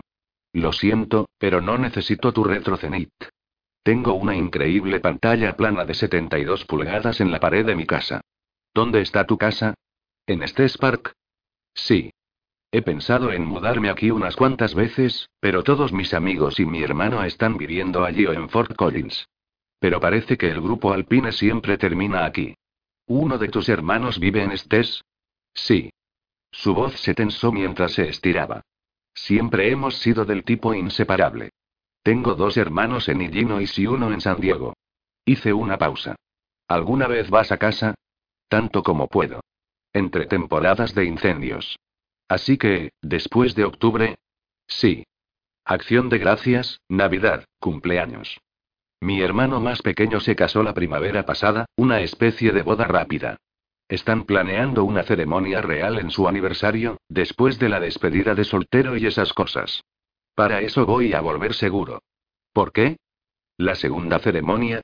Supongo que su mejor amiga estaba un poco molesta de no haber sido invitada a la primera. Así que, ¿fuiste a la misma universidad en la misma ciudad donde te graduaste de secundaria? Sí, Falin. ¿Qué insulto te gustaría emitir por eso? Ninguno. Es lindo. Me imagino que es un poco como la escuela secundaria pero con menos reglas. No es así como es la universidad de todos modos. En realidad no. Pero fui a Dartmouth. Cállate. Apoyé mi mejilla contra el brazo de la silla, absolutamente contenta con la forma que estábamos siendo malos el uno con el otro. Taylor comenzó a tocar su teléfono y yo me relajé, sintiendo como un invisible manto de 45 kilos era cubierto sobre mí. Me desperté con el sol de la mañana entrando por las ventanas. Mi boca sabía como si un gato hubiera orinado en ella mientras dormía. Hola, dijo Taylor, sentado en el centro del sofá, rodeado de pilas de ropa doblada. ¿Tienes que trabajar hoy? ¿Eh? Dije, sentándome. ¿Trabajas los domingos? Esta semana no. Es mi día libre, dije, aturdida. Cuando mi cerebro empezó a trabajar de nuevo, parpadeé y luego miré al hombre doblando a los innombrables. ¿Por qué sigues aquí? Lave el resto de nuestra ropa, y luego me quedé dormido. Me despertaste un par de veces, sin embargo. ¿Tienes pesadillas a menudo? ¿Eh? Taylor vaciló. Tuviste algunos sueños muy retorcidos. Llorabas dormida. No había tenido una pesadilla desde hace años, no como las que tuve mientras estuve en Dartmouth. Mi antigua compañera de cuarto, Rochelle, todavía hablaría como la aterraría en medio de la noche.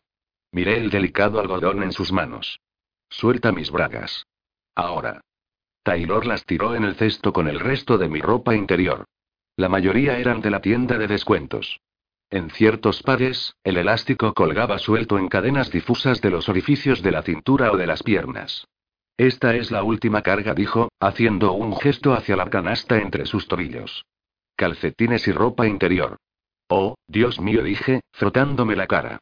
¿Vas a hacerme hacer la caminata de la vergüenza delante de todos mis compañeros de trabajo y clientes? Taylor se puso de pie.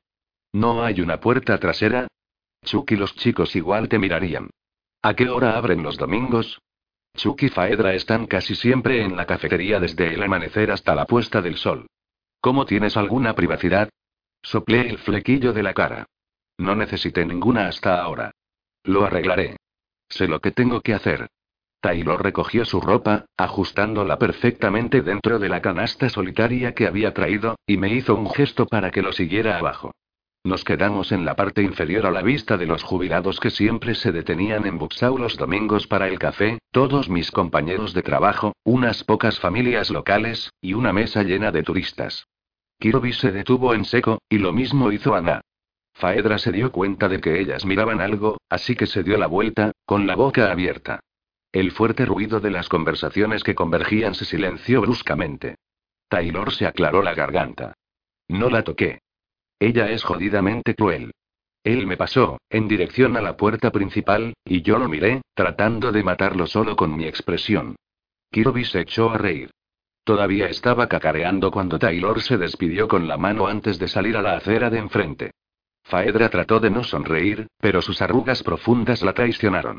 Ana parecía tan aturdida como yo. Buenos días, Sol. ¿Café? dijo Faedra, entregándome una taza humeante. Gracias, dije a través de mis dientes. Entonces pisé fuerte subiendo las escaleras. ¿Falin? llamó Faedra tras de mí. Me detuve antes de girar por el pasillo y la miré. Está a diez pasos por delante de ti, chica. Lo sé, gemí, llevándome café al desván. Exploté a través de la puerta y la cerré de una patada antes de inclinarme contra un lado de la nevera. Cuando sentí lágrimas de rabia quemándome los ojos, puse el café en el mostrador de la cocina y luego corrí a mi habitación, cogí la caja de zapatos, y la puse en la cama conmigo. La carta más reciente se hallaba en la parte superior de las demás, y debajo se encontraba la pila de dinero en efectivo que había ahorrado hasta ahora para un billete de avión. Sostuve el papel de cuaderno en mi pecho y respiré hondo. Los bucles y líneas cuidadosamente escritos informándome de todo lo que me había perdido eran de hace casi cuatro meses, y solo se volverían más viejos. Dejé que el delgado papel de cuaderno cayera en mi regazo. Por supuesto sería Taylor jodido Maddox. La última persona en la Tierra que quiero necesitar, es mi único tiquete rápido a Eakins. Empujé el pensamiento de mi cabeza. No quería un plano siquiera pensar en ello. Solo necesitaba llegar allí. Sin expectativas. Sin esperanzas. Solo con la oportunidad de llamar a su puerta. Incluso si no me perdonaban, tal vez finalmente podría perdonarme a mí misma. 7. Sequé mis mejillas, sonriendo mientras el papá en Poltergeist empujaba la televisión de la habitación de hotel por el balcón. Los créditos y música misteriosa comenzaron a reproducirse, y fruncí el ceño a la taza de café vacía sobre la alfombra junto a mí. Mi nevera contenía solo un frasco de salsa de queso mohosa, salsa de tomate y dos latas de regui. Faedra me dio una cafetera usada, pero no tenía nada de café o azúcar y o agua si no podía pagar la factura. Me encogí, pensando en tener que bajar para usar el baño. Tendría que limpiar ese baño en alguna ocasión, y aunque hice un esfuerzo consciente de no ser una snob sobre la mayoría de las cosas, los baños públicos ponían mi piel de gallina. Me levanté y dirigí a la cocina de la planta baja. La ruidosa charla de los clientes se infiltró al instante en mi cabeza, especialmente los chillidos y gritos de los niños. Siempre parecían llegar a un decibel que era demasiado alto para mí, resonando dentro de mi cerebro como un tenedor de metal raspando un plato. El agua salpicó mi camiseta mientras lavaba la taza. Luego la puse en uno de los tres lavavajillas. Héctor me sonrió mientras doblaba la esquina, limpiándose las manos en el delantal. ¿Saldrá a la calle y verá el mundo hoy, señorita Fallin? Preguntó. Suspiré. ¿Alguna vez dejarás de llamarme así? Héctor se limitó a sonreír, continuando con sus deberes. Faedra asomó la cara por la ventana de alimentos. Oye, chica. ¿Qué planeaste para hoy? Nada.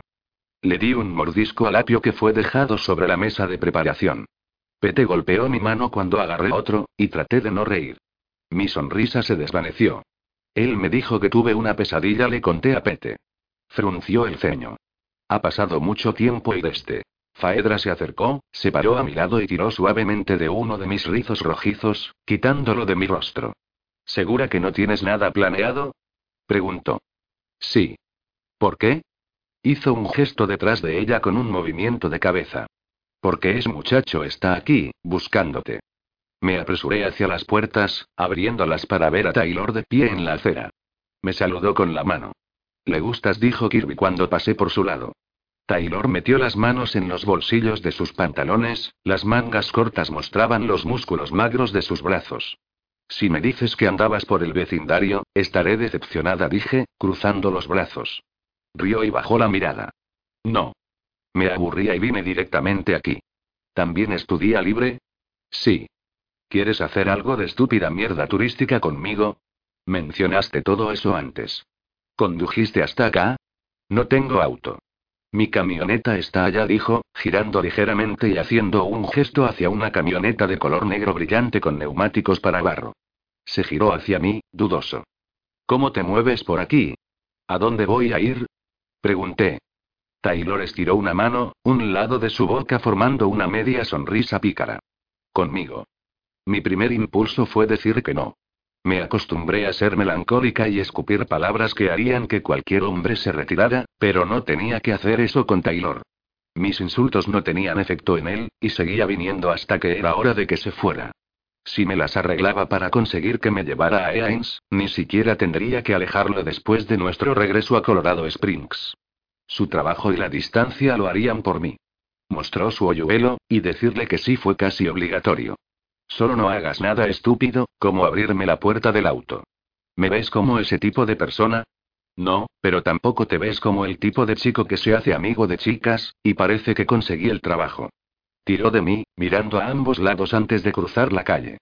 ¿Qué puedo decir? Eres lo contrario a mi media naranja. Así que, ¿soy tan horrible que te hago sentir como una mejor persona? Pregunté, de pie junto a la puerta del lado del pasajero. Me señaló. Exactamente. Tomó el pomo de la puerta, pero le golpeé la mano. No te preocupes, Ibileague. No te abriría la puerta, incluso si te gustara, dijo. Tú conduces. No sé a dónde ir, y estoy bastante seguro de que no quiero que me ladres instrucciones. ¿Quieres que conduzca tu auto? Pregunté, sintiéndome un poco nerviosa. No conducía nada en años. Las puertas hicieron clic, y Taylor me entregó un juego de llaves. Algunas brillantes, otras no tanto. Caminé alrededor de la parte delantera y luego subí al asiento del conductor, traté de no mostrar mi miedo, pero sobre todo, no quería sentirlo. Cerré la puerta y me puse el cinturón de seguridad, horrorizada porque mis manos temblaban.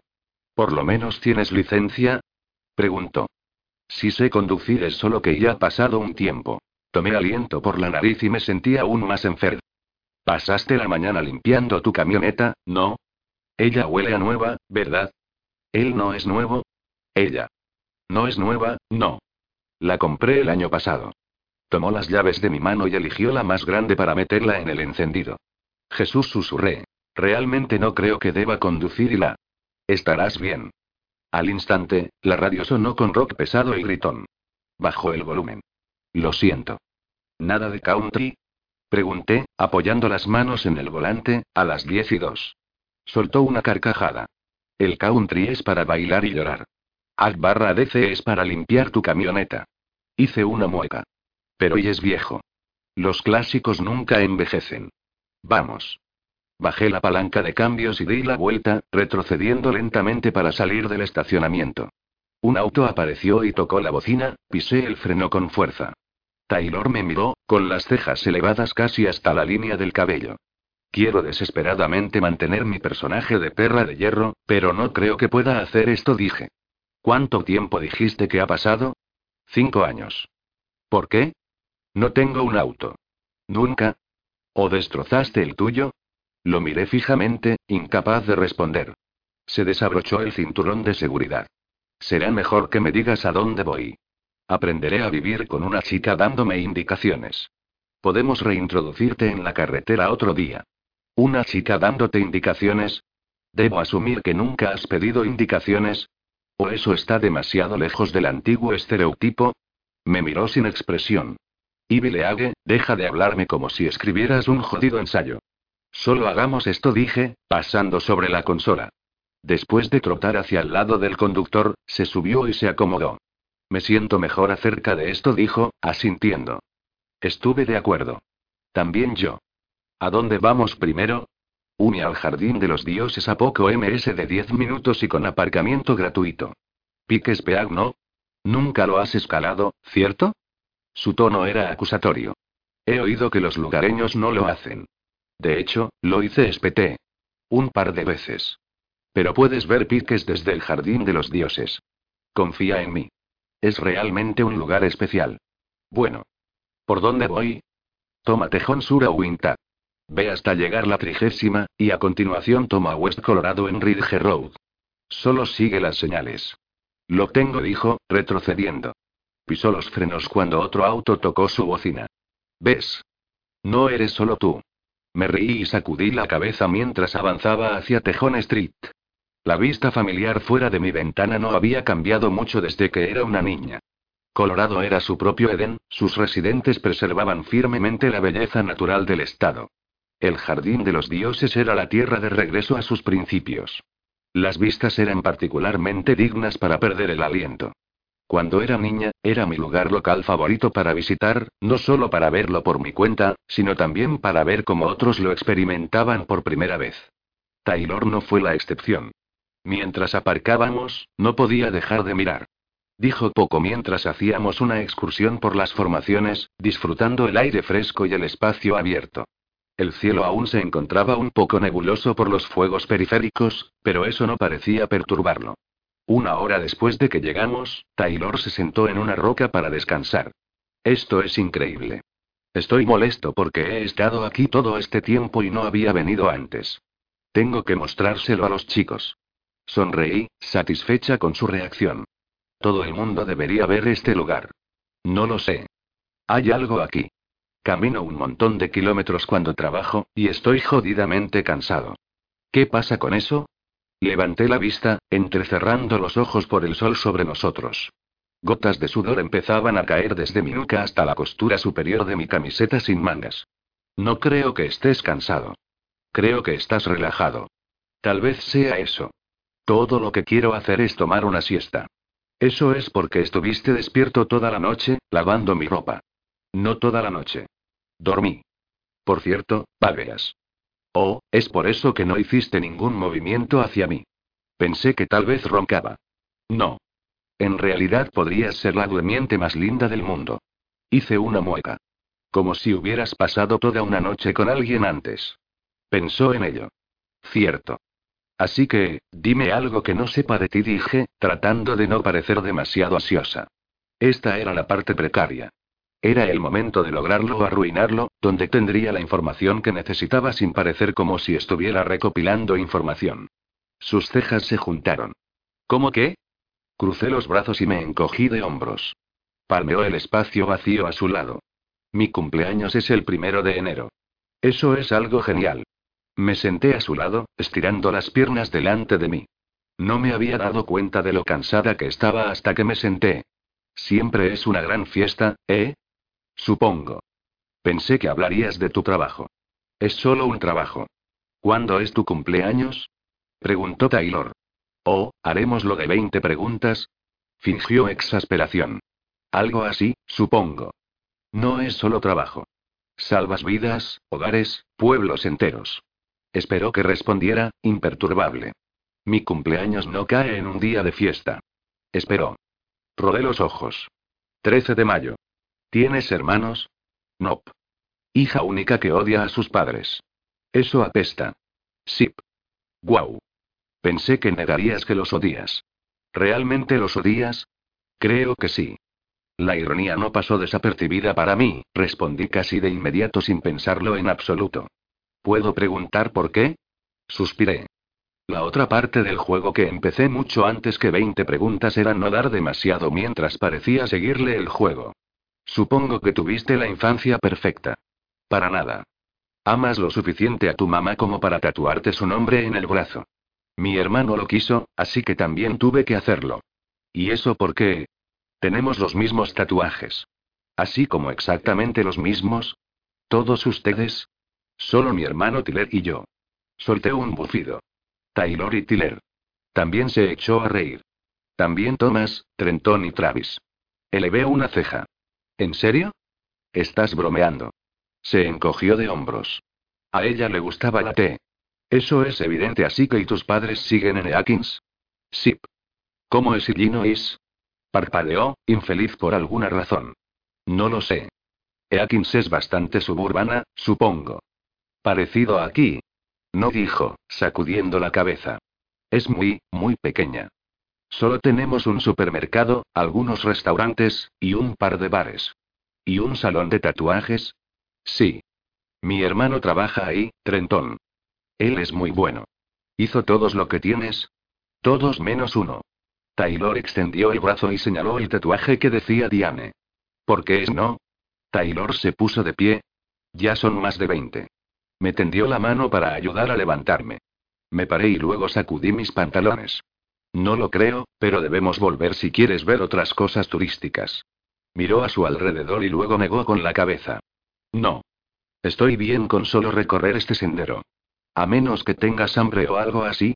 Miré a Taylor. Era demasiado dulce, un poco cortés, e incluso reflexivo a veces, toda seguridad oculta detrás de su boca inteligente y su duro exterior tatuado. Ladeó la cabeza. ¿Qué? Nada solo eres y no eres lo que pensé y creo. Genial. Ahora, estás enamorada de mí. Nunca me desharé de ti. Arrugué mi nariz. Definitivamente no lo estoy y nunca lo estaré. ¿Promesa?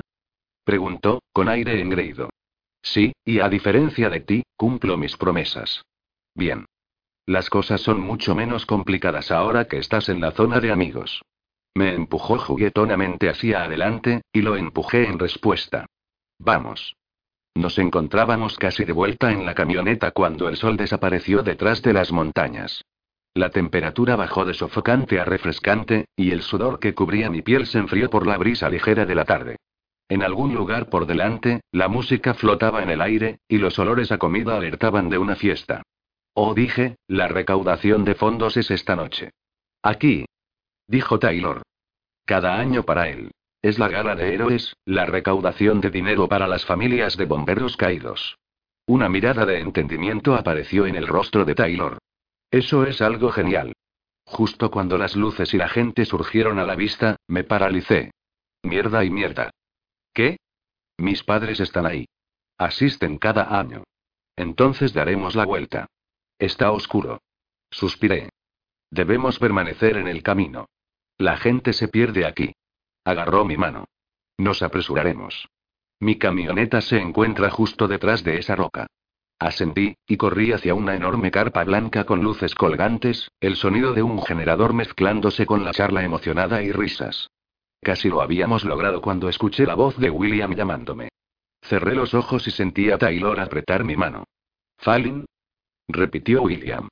Nos giramos, y cuando William reconoció a Taylor y luego vio nuestras manos, hinchó el pecho, ya preparándose para perder los estribos. Blaire se unió a nosotros, el susurro de su vestido largo se silenció una vez que tomó el brazo de su esposo. La expresión de su rostro era familiar, una que empecé a disfrutar. Fallin, querida, ¿qué haces aquí? preguntó. Es un lugar público, contesté, enojada. Con esa expresión de cariño, se reveló a sí misma. Solo me llamaba con esos estúpidos sobrenombres delante de sus amigos, los falsos a quienes tildaba de basura despiadadamente en la intimidad de su hogar. No era bienvenida, y quería que me fuera más temprano que tarde. La gente empezaba a reunirse alrededor de mis padres, al igual que un pequeño ejército de idiotas prejuiciosos, todos escuchando para asegurarse de poder oír los detalles jugosos para discutirlos en la próxima cena. Comencé a girar, pero William se acercó rápidamente. Esto tiene que parar tú y papá, dije, mi voz azucaradamente dulce, ¿recuerdas a Taylor Maddox? Él es de Atkins, Illinois. William palideció. Blaire colocó sus dedos contra su pecho. Bill dijo, tratando de alcanzar a su esposo, deja a Fallin con su amigo. Buenas noches, cariño. Hablaremos de esto más tarde, dijo William, dándome la espalda. Tiré de Taylor hacia la camioneta, desesperada por entrar en el asiento del pasajero. Una vez que se sentó a mi lado, abroché el cinturón de seguridad, con la sensación de que por fin pude respirar una vez que hizo clic. ¿Estás bien? preguntó. Creo que sí. ¿Qué fue eso? Negué con la cabeza. Fallin dijo, la vacilación tiñendo su voz, ¿por qué les importa si soy de Atkins? Debido a que no me quieren en ningún lugar cerca de ahí. ¿Por qué no? Porque podría causar un montón de problemas para mucha gente si voy. Taylor encendió la camioneta, y lo miré. Miraba al frente, hacia la oscuridad. ¿Sabías que era de Atkins cuando nos conocimos? No. ¿Tiene que ver con el incendio? ¿Qué incendio? Se giró hacia mí, fulminándome con la mirada. ¿Estás jodiendo conmigo, Falin? ¿Quién eres? Arrugué la nariz. ¿Qué incendio? ¿De qué hablas? Se giró de nuevo hacia el frente. ¿Conoces a Trex? ¿El tipo que se encontraba contigo en la cafetería la primera vez? Taylor suspiró y luego puso la palanca de cambios en reversa. Ambos tenemos que trabajar mañana. Deberíamos terminar la noche. No volvió a hablar durante todo el trayecto hasta el centro. Cuando aparcó frente a Buxau, ni siquiera estacionó la camioneta. GR, gracias. Lentamente desabroché el cinturón de seguridad y puse mi mano en la manija de la puerta. Fue un buen día. Lo fue, dijo, suspirando. El arrepentimiento se hallaba en todo su rostro. Saqué mis llaves y abrí la puerta de entrada bajo las luces de la camioneta. Una vez que estuve en el interior y la puerta cerrada con llave, Taylor volvió a la calle y se alejó. Me quedé en el oscuro comedor, sola y confundida. Eakins tenía otros secretos, más que solo el mío. Ocho, seis días. Taylor o alguien de su equipo, incluyendo el ahora misterioso Trex, no habían estado en el Butsau Café en seis días. Estuve pensando en lo que dije hasta que mis pensamientos se hallaron enfermos de sí mismos. Toqueteé en el mostrador con lo poco que tenía de uñas mientras masticaba la cutícula de mi otra mano. La mayoría de las veces, no tener un teléfono era liberador, pero ahora que quería googlear algo, sentía una necesidad impulsiva de salir y comprar uno. Pensé que ibas a dejar de hacer eso, dijo Faedra, caminando por una tina llena de platos sucios. Saqué mi dedo de la boca, la piel alrededor de mi uña blanca y desgarrada. Maldición. Kirby estaba junto a la zona de bebidas, recogiendo trapos limpios para limpiar las mesas a pesar de que no vio a nadie sentado en 20 minutos.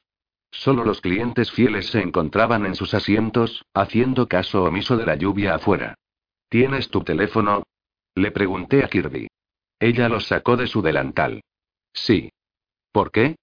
Quiero buscar algo. ¿Puedo usarlo? Kirby accedió a mi petición. La funda rosa neón para proteger su teléfono se sentía voluminosa en mi mano. Los días en los que tuve un teléfono celular eran tan lejanos que se sentía como en una vida anterior, pero la pantalla parecía igual.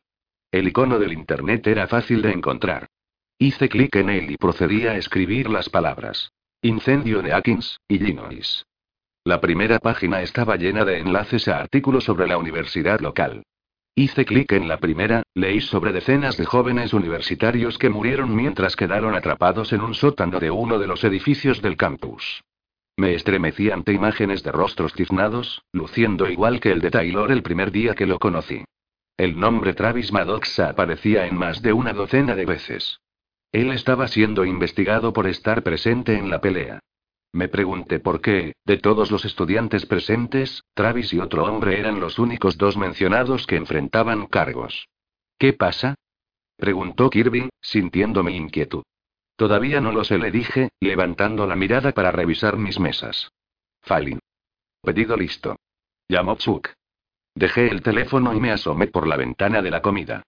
Había perfeccionado el llevar la bandeja hace años. Solo me tomé unos segundos cargando los platos antes de continuar en la zona del comedor. Tada dije, de pie sobre mi cliente habitual favorito, Ton. Ton se sentó recto, acomodando su té y dándome un montón de espacio para situar su comida. Hazme un favor, y corte ese filete, guapo. Él asintió, sus manos temblorosas cortando la carne gruesa. Tarareó un. Sí. Y luego llevó el tenedor a su boca. Puse mi mano en su hombro. ¿Cómo está? Tarareó otra vez, masticando. Eres mi favorita, Falin. Y tú eres el mío, pero ya sabías eso. Le guiñé un ojo y luego me acerqué a la estación de bebidas. El cielo se hallaba oscuro afuera, y las aceras se encontraban mojadas por la lluvia intermitente que estuvo cayendo desde mediados de la mañana. El clima de mierda significaba menos traseros en los asientos y menos propinas en nuestros bolsillos. Faedra trajo una pila de menús recién desinfectados desde la parte de atrás antes de colocarlos en una cesta rectangular de mimbre. Cruzó sus bronceados brazos, la piel dañada de años en el sol. No voy a maldecir a la lluvia. La necesitábamos. Sí, así era, le dije. Tal vez eso le ayudará a tu chico con los incendios. Vamos a necesitar mucha más lluvia que esto. Y él no es mi chico. No lo he visto en una semana. Volverá. Negué con la cabeza, soltando una carcajada. No creo. ¿Te metiste en un lío? No. En realidad no. Más o menos. Nos encontramos con mis padres. Mencionamos a Eakins. Hubo un malentendido. Una sonrisa de complicidad iluminó el rostro de Faedra. Él descubrió que lo estabas utilizando. ¿Qué? No. No lo estoy usando, dije, la culpa corriendo a través de mí. ¿No lo usaste, eh? Estoy, alquilándole. No tiene que llevarme si no quiere. No estoy siendo falsa. Estoy siendo muy considerada en realidad. Faedra me observaba tratar de hablar para salir del agujero que mis palabras estaban cavando. Así que, ¿por qué dejó de venir por aquí? Creo que piensa que estoy de alguna manera involucrada en una investigación de su hermano pequeño. ¿Qué demonios? ¿De dónde vino eso? Sople mi flequillo de la cara. Es una larga historia. Siempre lo son. La sentí mirándome mientras me dirigía a la zona principal del comedor. ¿Más refresco? Le pregunté a la mujer en la mesa 12. Ella negó, me despidió con un gesto, y me movía al siguiente cliente. El cielo se abrió, y enormes gotas comenzaron a bombardear la calle y la acera. Rebotaban con tanta fuerza que se dispersaban después del impacto, luciendo como vapor flotando sobre el concreto. Se está poniendo feo ahí fuera, le dije a Don. ¿Quieres que llame a Michelle para ver si puede venir a recogerte? Don sacudió su cabeza. No quiero que saque a sus nietos con esta lluvia. Son mis bisnietos, ya sabes. Me dicen papá. Lo sé, dije con una sonrisa cálida. Son chicos afortunados. Me hubiera encantado tenerte como mi papá. Él se rió entre dientes. Así es. ¿Por qué en el nombre del cielo crees que vengo a visitarte todos los días? 96 toqué suavemente su espalda con los dedos. Bueno, tal vez solo come tu pastel de queso un poco más lento. Con suerte, la lluvia se calmará. Me incliné para besar su mejilla, su mandíbula hundiéndose bajo mis labios. El olor de su loción de afeitar y su barba rasposa eran dos de un centenar de cosas que me encantaba de este hombre. Varios hombres corrieron a lo largo de la pared de vidrio y se metieron en la puerta, riendo y sin aliento. Taylor sacudió sus brillantes brazos con sus manos quitando el agua de su cara. Kirby señaló al bar, incitando a Taylor a dirigir a Zeke y Dalton a los taburetes vacíos delante de la zona de bebidas. Taylor y yo nos miramos mientras pasaba detrás de mí. Cogí un par de platos sucios y traté de no apresurarme hacia Héctor antes de volver a pararme junto a Faedra. Tu chico tiene el día libre, dijo Faedra. Sentí mis mejillas arder. Por favor, deja de llamarlo así. A él le gusta, bromeó Dalton. Taylor estiró el cuello hacia Dalton. Dalton se hundió hacia atrás. Solo estoy bromeando. Maldita sea. Los tres hombres vestían empapadas camisetas y pantalones vaqueros. La camiseta gris de Taylor tenía un pequeño bulldog rojo por encima de su corazón con las palabras Eastern State en un círculo a su alrededor. Volteó su gorra de béisbol roja hacia atrás, y sonreí, sabiendo que lo negaría si señalaba que lo hizo. Como que me gusta un poco, dijo Taylor, su mirada amenazadora desapareciendo. Le dio un codazo a Dalton, quien lo empujó. Faedra sacudió su cabeza y levantó los menús. ¿Van a comer o qué? Lo haremos, dijo Zeke, aplaudiendo con sus manos y frotándolas. Faedra colocó un menú enfrente de cada uno y luego nos dejó para ir a la cocina. Taylor me miró por un segundo antes de que estudiara las entradas. ¿Bebidas? Pregunté. Coca-Cola de cereza dijeron al unísono. Dejé salir una carcajada cuando me di la vuelta para tomar los vasos, y luego los llené de hielo. No es divertido. Cállate, dijo Taylor furioso, su voz baja. Giré. Disculpa. La expresión de Taylor se suavizó y se aclaró la garganta. Lo siento. No era para ti. Levanté una ceja. Dalton dijo que tenías un buen culo, dijo Zeke. ¿No estás de acuerdo? Le dije, vertiendo mi brebaje especial de cereza en sus Coca-Colas. Taylor hizo una mueca, como si acabara de hacer la pregunta más estúpida de la historia. No. Solo no quiero que ellos lo noten. Puse sus vasos en la barra y se les entregué. ¿Qué comerán? Paninis de nuevo, dijo Taylor, dejando caer el menú. Miré a los otros para ver si confirmaban. Sé que se encogió de hombros. Decidimos antes de llegar aquí. Son jodidamente buenos. Si son tan buenos, ¿por qué no han venido en casi una semana? Pregunté, al instante lamentándolo. Haciendo un seguimiento, ¿eh? Bromeó Zeke. Si les gustan los paninis, deben probar el pastel de queso de Faedra, dije, ignorando la broma de Zeke. Intercambiaron miradas. De acuerdo, dijo Taylor. Los dejé para poner su orden, notificando a Chuck, y luego giré para ver mis mesas. Doce se hallaban casi sin refresco, y todavía estaban hablando. Maldición. Sabía que ella iba a necesitar más. Don no había terminado del todo, pero se encontraba sentado inmóvil, con una mirada en blanco en su rostro. Sus gafas se habían caído al puente de su nariz, apenas colgando de la punta. Don. Dije. Él cayó, golpeando el suelo duro con su hombro y cabeza. Sus gafas se deslizaron de su cara, volando a unos metros por el suelo. Don. Grité, corriendo hacia él. Una vez que lo alcancé, caí de rodillas y acuné su cabeza con mis manos. Me incliné y luego miré a Faedra y a Chuck, quienes salieron corriendo de la cocina. No está respirando. La realidad de lo que significaba eso hizo que mi corazón se hundiera. Él no está respirando. Alguien, ayúdelo. Grité. Taylor, Zeke, y Dalton se unieron a mí en el suelo. Zeke comprobó el pulso de Don y luego miró a Taylor mientras negaba con la cabeza. Llama a una ambulancia. Le gritó Taylor a Faedra. Retrocede, cariño.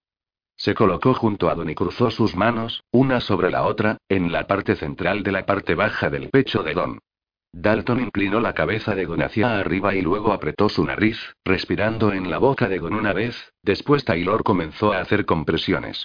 Me arrastré hacia atrás varios metros hasta que Kirby se arrodilló a mi lado. Las gafas de Gon estaban a mi lado, así que las levanté y las sostuve contra mi pecho, mirando a los chicos trabajando en él. Todo el mundo se encontraba en silencio, escuchando a Taylor contando las compresiones en voz alta e instruyendo a Dalton cuando administrar las respiraciones. Zeke comprobó el pulso de Don, y cada vez que sacudía su cabeza, sentía que mi cuerpo se hundía.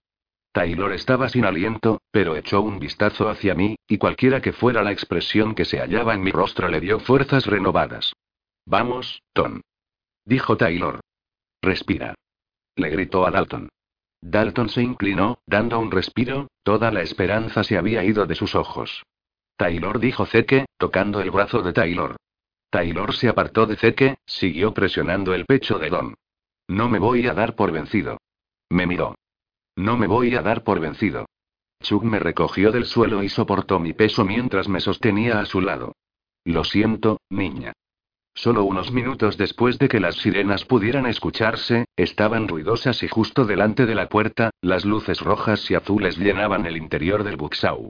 Taylor, Dalton, y que dejaron que los paramédicos se hicieran cargo, uno de ellos palmeando a Taylor en la espalda. Cargaron a Don en la camilla y lo llevaron fuera bajo la lluvia y luego a la ambulancia.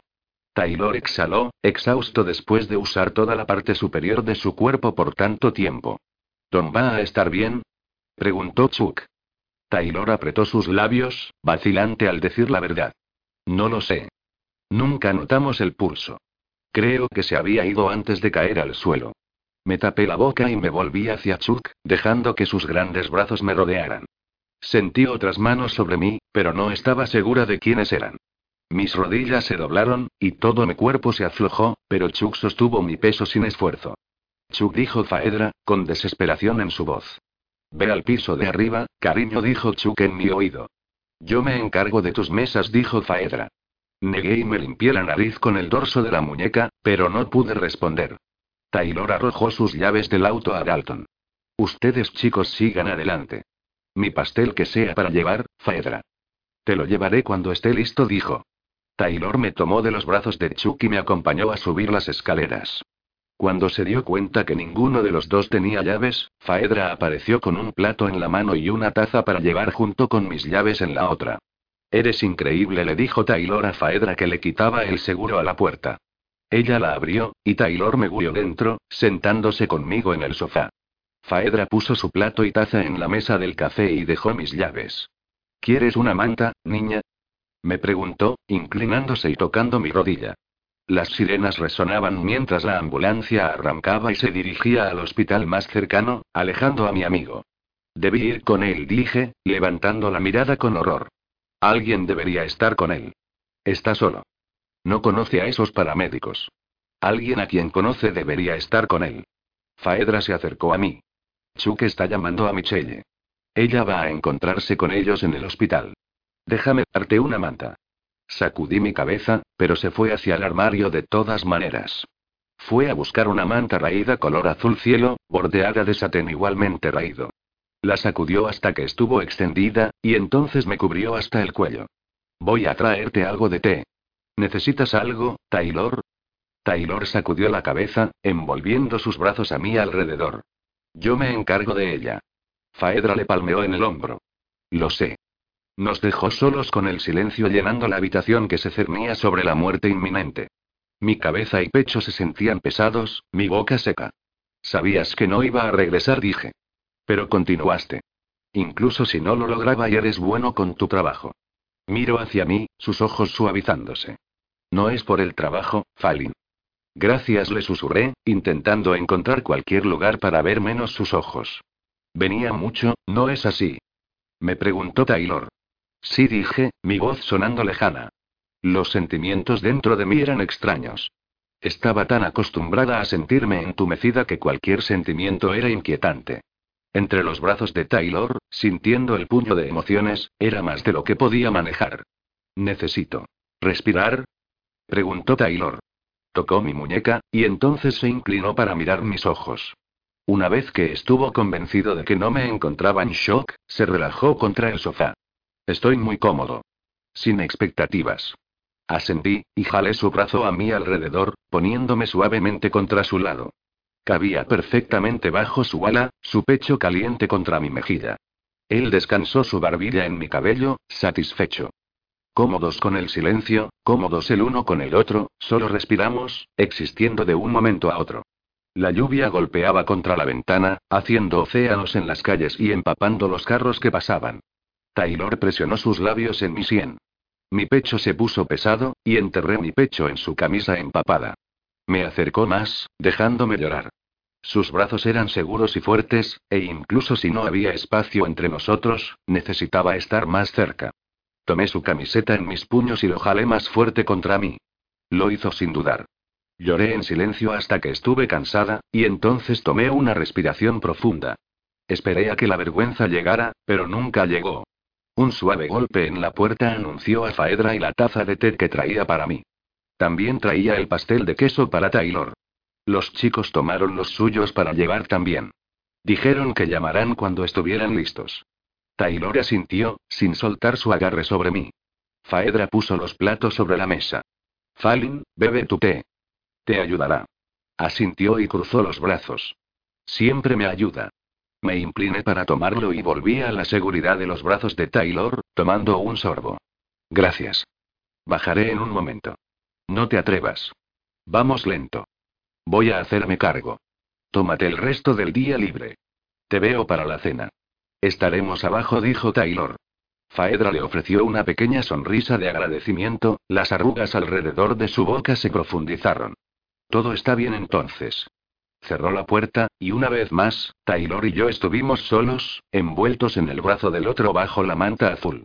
No estaba preparado para lo bien que se sentiría esto, dijo Taylor. Cada músculo de mi cuerpo está relajado. Como si nunca te hubieras sentado a sostener a una chica. Se quedó callado, así que levanté la vista. Eres un mentiroso, dije. No realmente. No es lo mío. Pero esto es algo grandioso. ¿Qué es lo tuyo? Pregunté. Se encogió de hombros de nuevo. Tener un revolcón de una noche, mujeres enojadas, y luchar contra incendios. Si no estuvieras sentado aquí con tus brazos alrededor de mí en este momento, diría que decir eso te hace una especie de idiota. Lo consideró. Estoy bien con eso. ¿Por qué no estoy sorprendida? Se rió entre dientes. Esto me sorprende. Tú me sorprendes. Sonreí, sintiendo otra lágrima deslizarse por mis labios. Levanté mi mano y la limpié. Toma, dijo, ofreciendo su camisa. Acercó el algodón hacia mis labios mientras lo observaba. ¿Por qué permaneciste lejos? Pregunté. Por esto. Me hace sentir extraño. ¿Extraño? Pregunté. No sé de qué otra manera describirlo. Cualquier otra chica, la puedo tomar y no pensarlo dos veces. Pero no a ti. Es un poco como esa sensación que tienes cuando eres niño, justo antes de que hicieras algo que sabías iba a conseguirte unos azotes por ello. Se me hace realmente difícil creer que estás así de intimidado. También a mí. Se detuvo. Falin. Tomó una respiración profunda, como si decir mi nombre fuera doloroso, y restregó sus ojos. Demonios, pensé que lo quería saber, pero ahora, no creo que quiera. Dime, dije, preparándome para esquivar la verdad. Solo dime una cosa. Se detuvo, sin estar seguro si quería la respuesta. ¿Tu conexión con Atkins tiene que ver con mi hermano? Suspiré, aliviada. No. Solo busqué el incendio hoy. Así que sabes sobre Travis. No. Y no tuve tiempo de darle un buen vistazo, y no tienes que decirme. Taylor descansó su barbilla en mi cabello, sus músculos relajándose de nuevo. Me encontraba tan feliz de que no pudiera ver la expresión en mi rostro. Solo porque no estuviera involucrada con el incendio no significaba que no tuviera una agenda. Taylor. Dije con la misma vacilación de su voz. Dime, dijo, repitiendo mi respuesta anterior. Quiero ir a Atkins por una razón. Esperaba que pudieras llevarme allí. He estado ahorrando. Tengo suficiente para un boleto de avión. Solo necesito un lugar para quedarme. Tomó una respiración profunda y lentamente la dejó salir. Pensé que eso era de dónde te dirigías con esto. Hice una mueca. No es lo que crees. Estoy de acuerdo, es una coincidencia. Pero no estoy intentando averiguar algo acerca de tu hermano. Entonces dime. Me mordí mi labio inferior. ¿Y si te pruebo que no es acerca de tu hermano? ¿Lo considerarías? Taylor se encogió de hombros, confundido. Supongo. Me paré, dejándolo para dirigirme a mi habitación. Jalé la caja de zapatos fuera de mi armario y regresé al sofá, sacando un sobre y entregándoselo. La dirección que aparece en tu licencia está en esta calle. Observó la dirección del remitente, frunciendo el ceño. Esta es la casa al lado de la de mi padre. ¿Cómo conoces a los Olivers? Solté una carcajada, mis ojos llenándose de lágrimas. ¿Al lado? Sí, dijo Taylor, devolviéndome el sobre. Saqué una fotografía y se la pasé. La observó, una fotografía de 4x6 de una chica joven parada a un lado de la acera, inclinada contra su hermano, Austin. Su cabello largo hasta la cintura de color rubio platinado estaba sujetado a un lado de su cara, sus grandes ojos verdes observando la cámara con una sonrisa tímida. Austin abrazándola cerca de él, orgulloso y protector, como debe ser un hermano mayor. Taylor me la regresó. Son los hijos de Shane y Lisa. ¿Cómo los conoces? Sacudí mi cabeza y limpié una lágrima que se escapó por mi mejilla. No es importante. Lo que es importante es que creas que mi razón para querer ir a Atkins no tiene nada que ver con tu hermano. Falin, no es que no te crea, dijo, frotando su nuca otra vez. Es solo que Ishana y Liza son mis vecinos y amigos de la familia, han pasado por muchas cosas. Lo entiendo, dije suavemente, intentando reprimir la frustración creciendo dentro de mí. Está bien. Entiendo. La cara de Taylor parecía cubierta de culpa. Empezó a acercarse a mí pero no lo hizo. Solo y dame un segundo. Pensé que eras alguien encubierto o algo, para obtener información sobre mi hermano. Es mucho para que mi cabeza lo procese. Dudo. ¿Qué planeas hacer? Yo. En realidad no estoy segura. No quiero causarle a su familia más dolor. Solo sé que quiero empezar de nuevo, y no puedo hacerlo hasta que mi historia con esa familia termine. Taylor palideció y miró hacia otro lado. No tienes que decir nada más. Todo está empezando a cobrar sentido ahora, el por qué no manejas, el por qué acabas de empezar todo aquí, lejos de tu familia.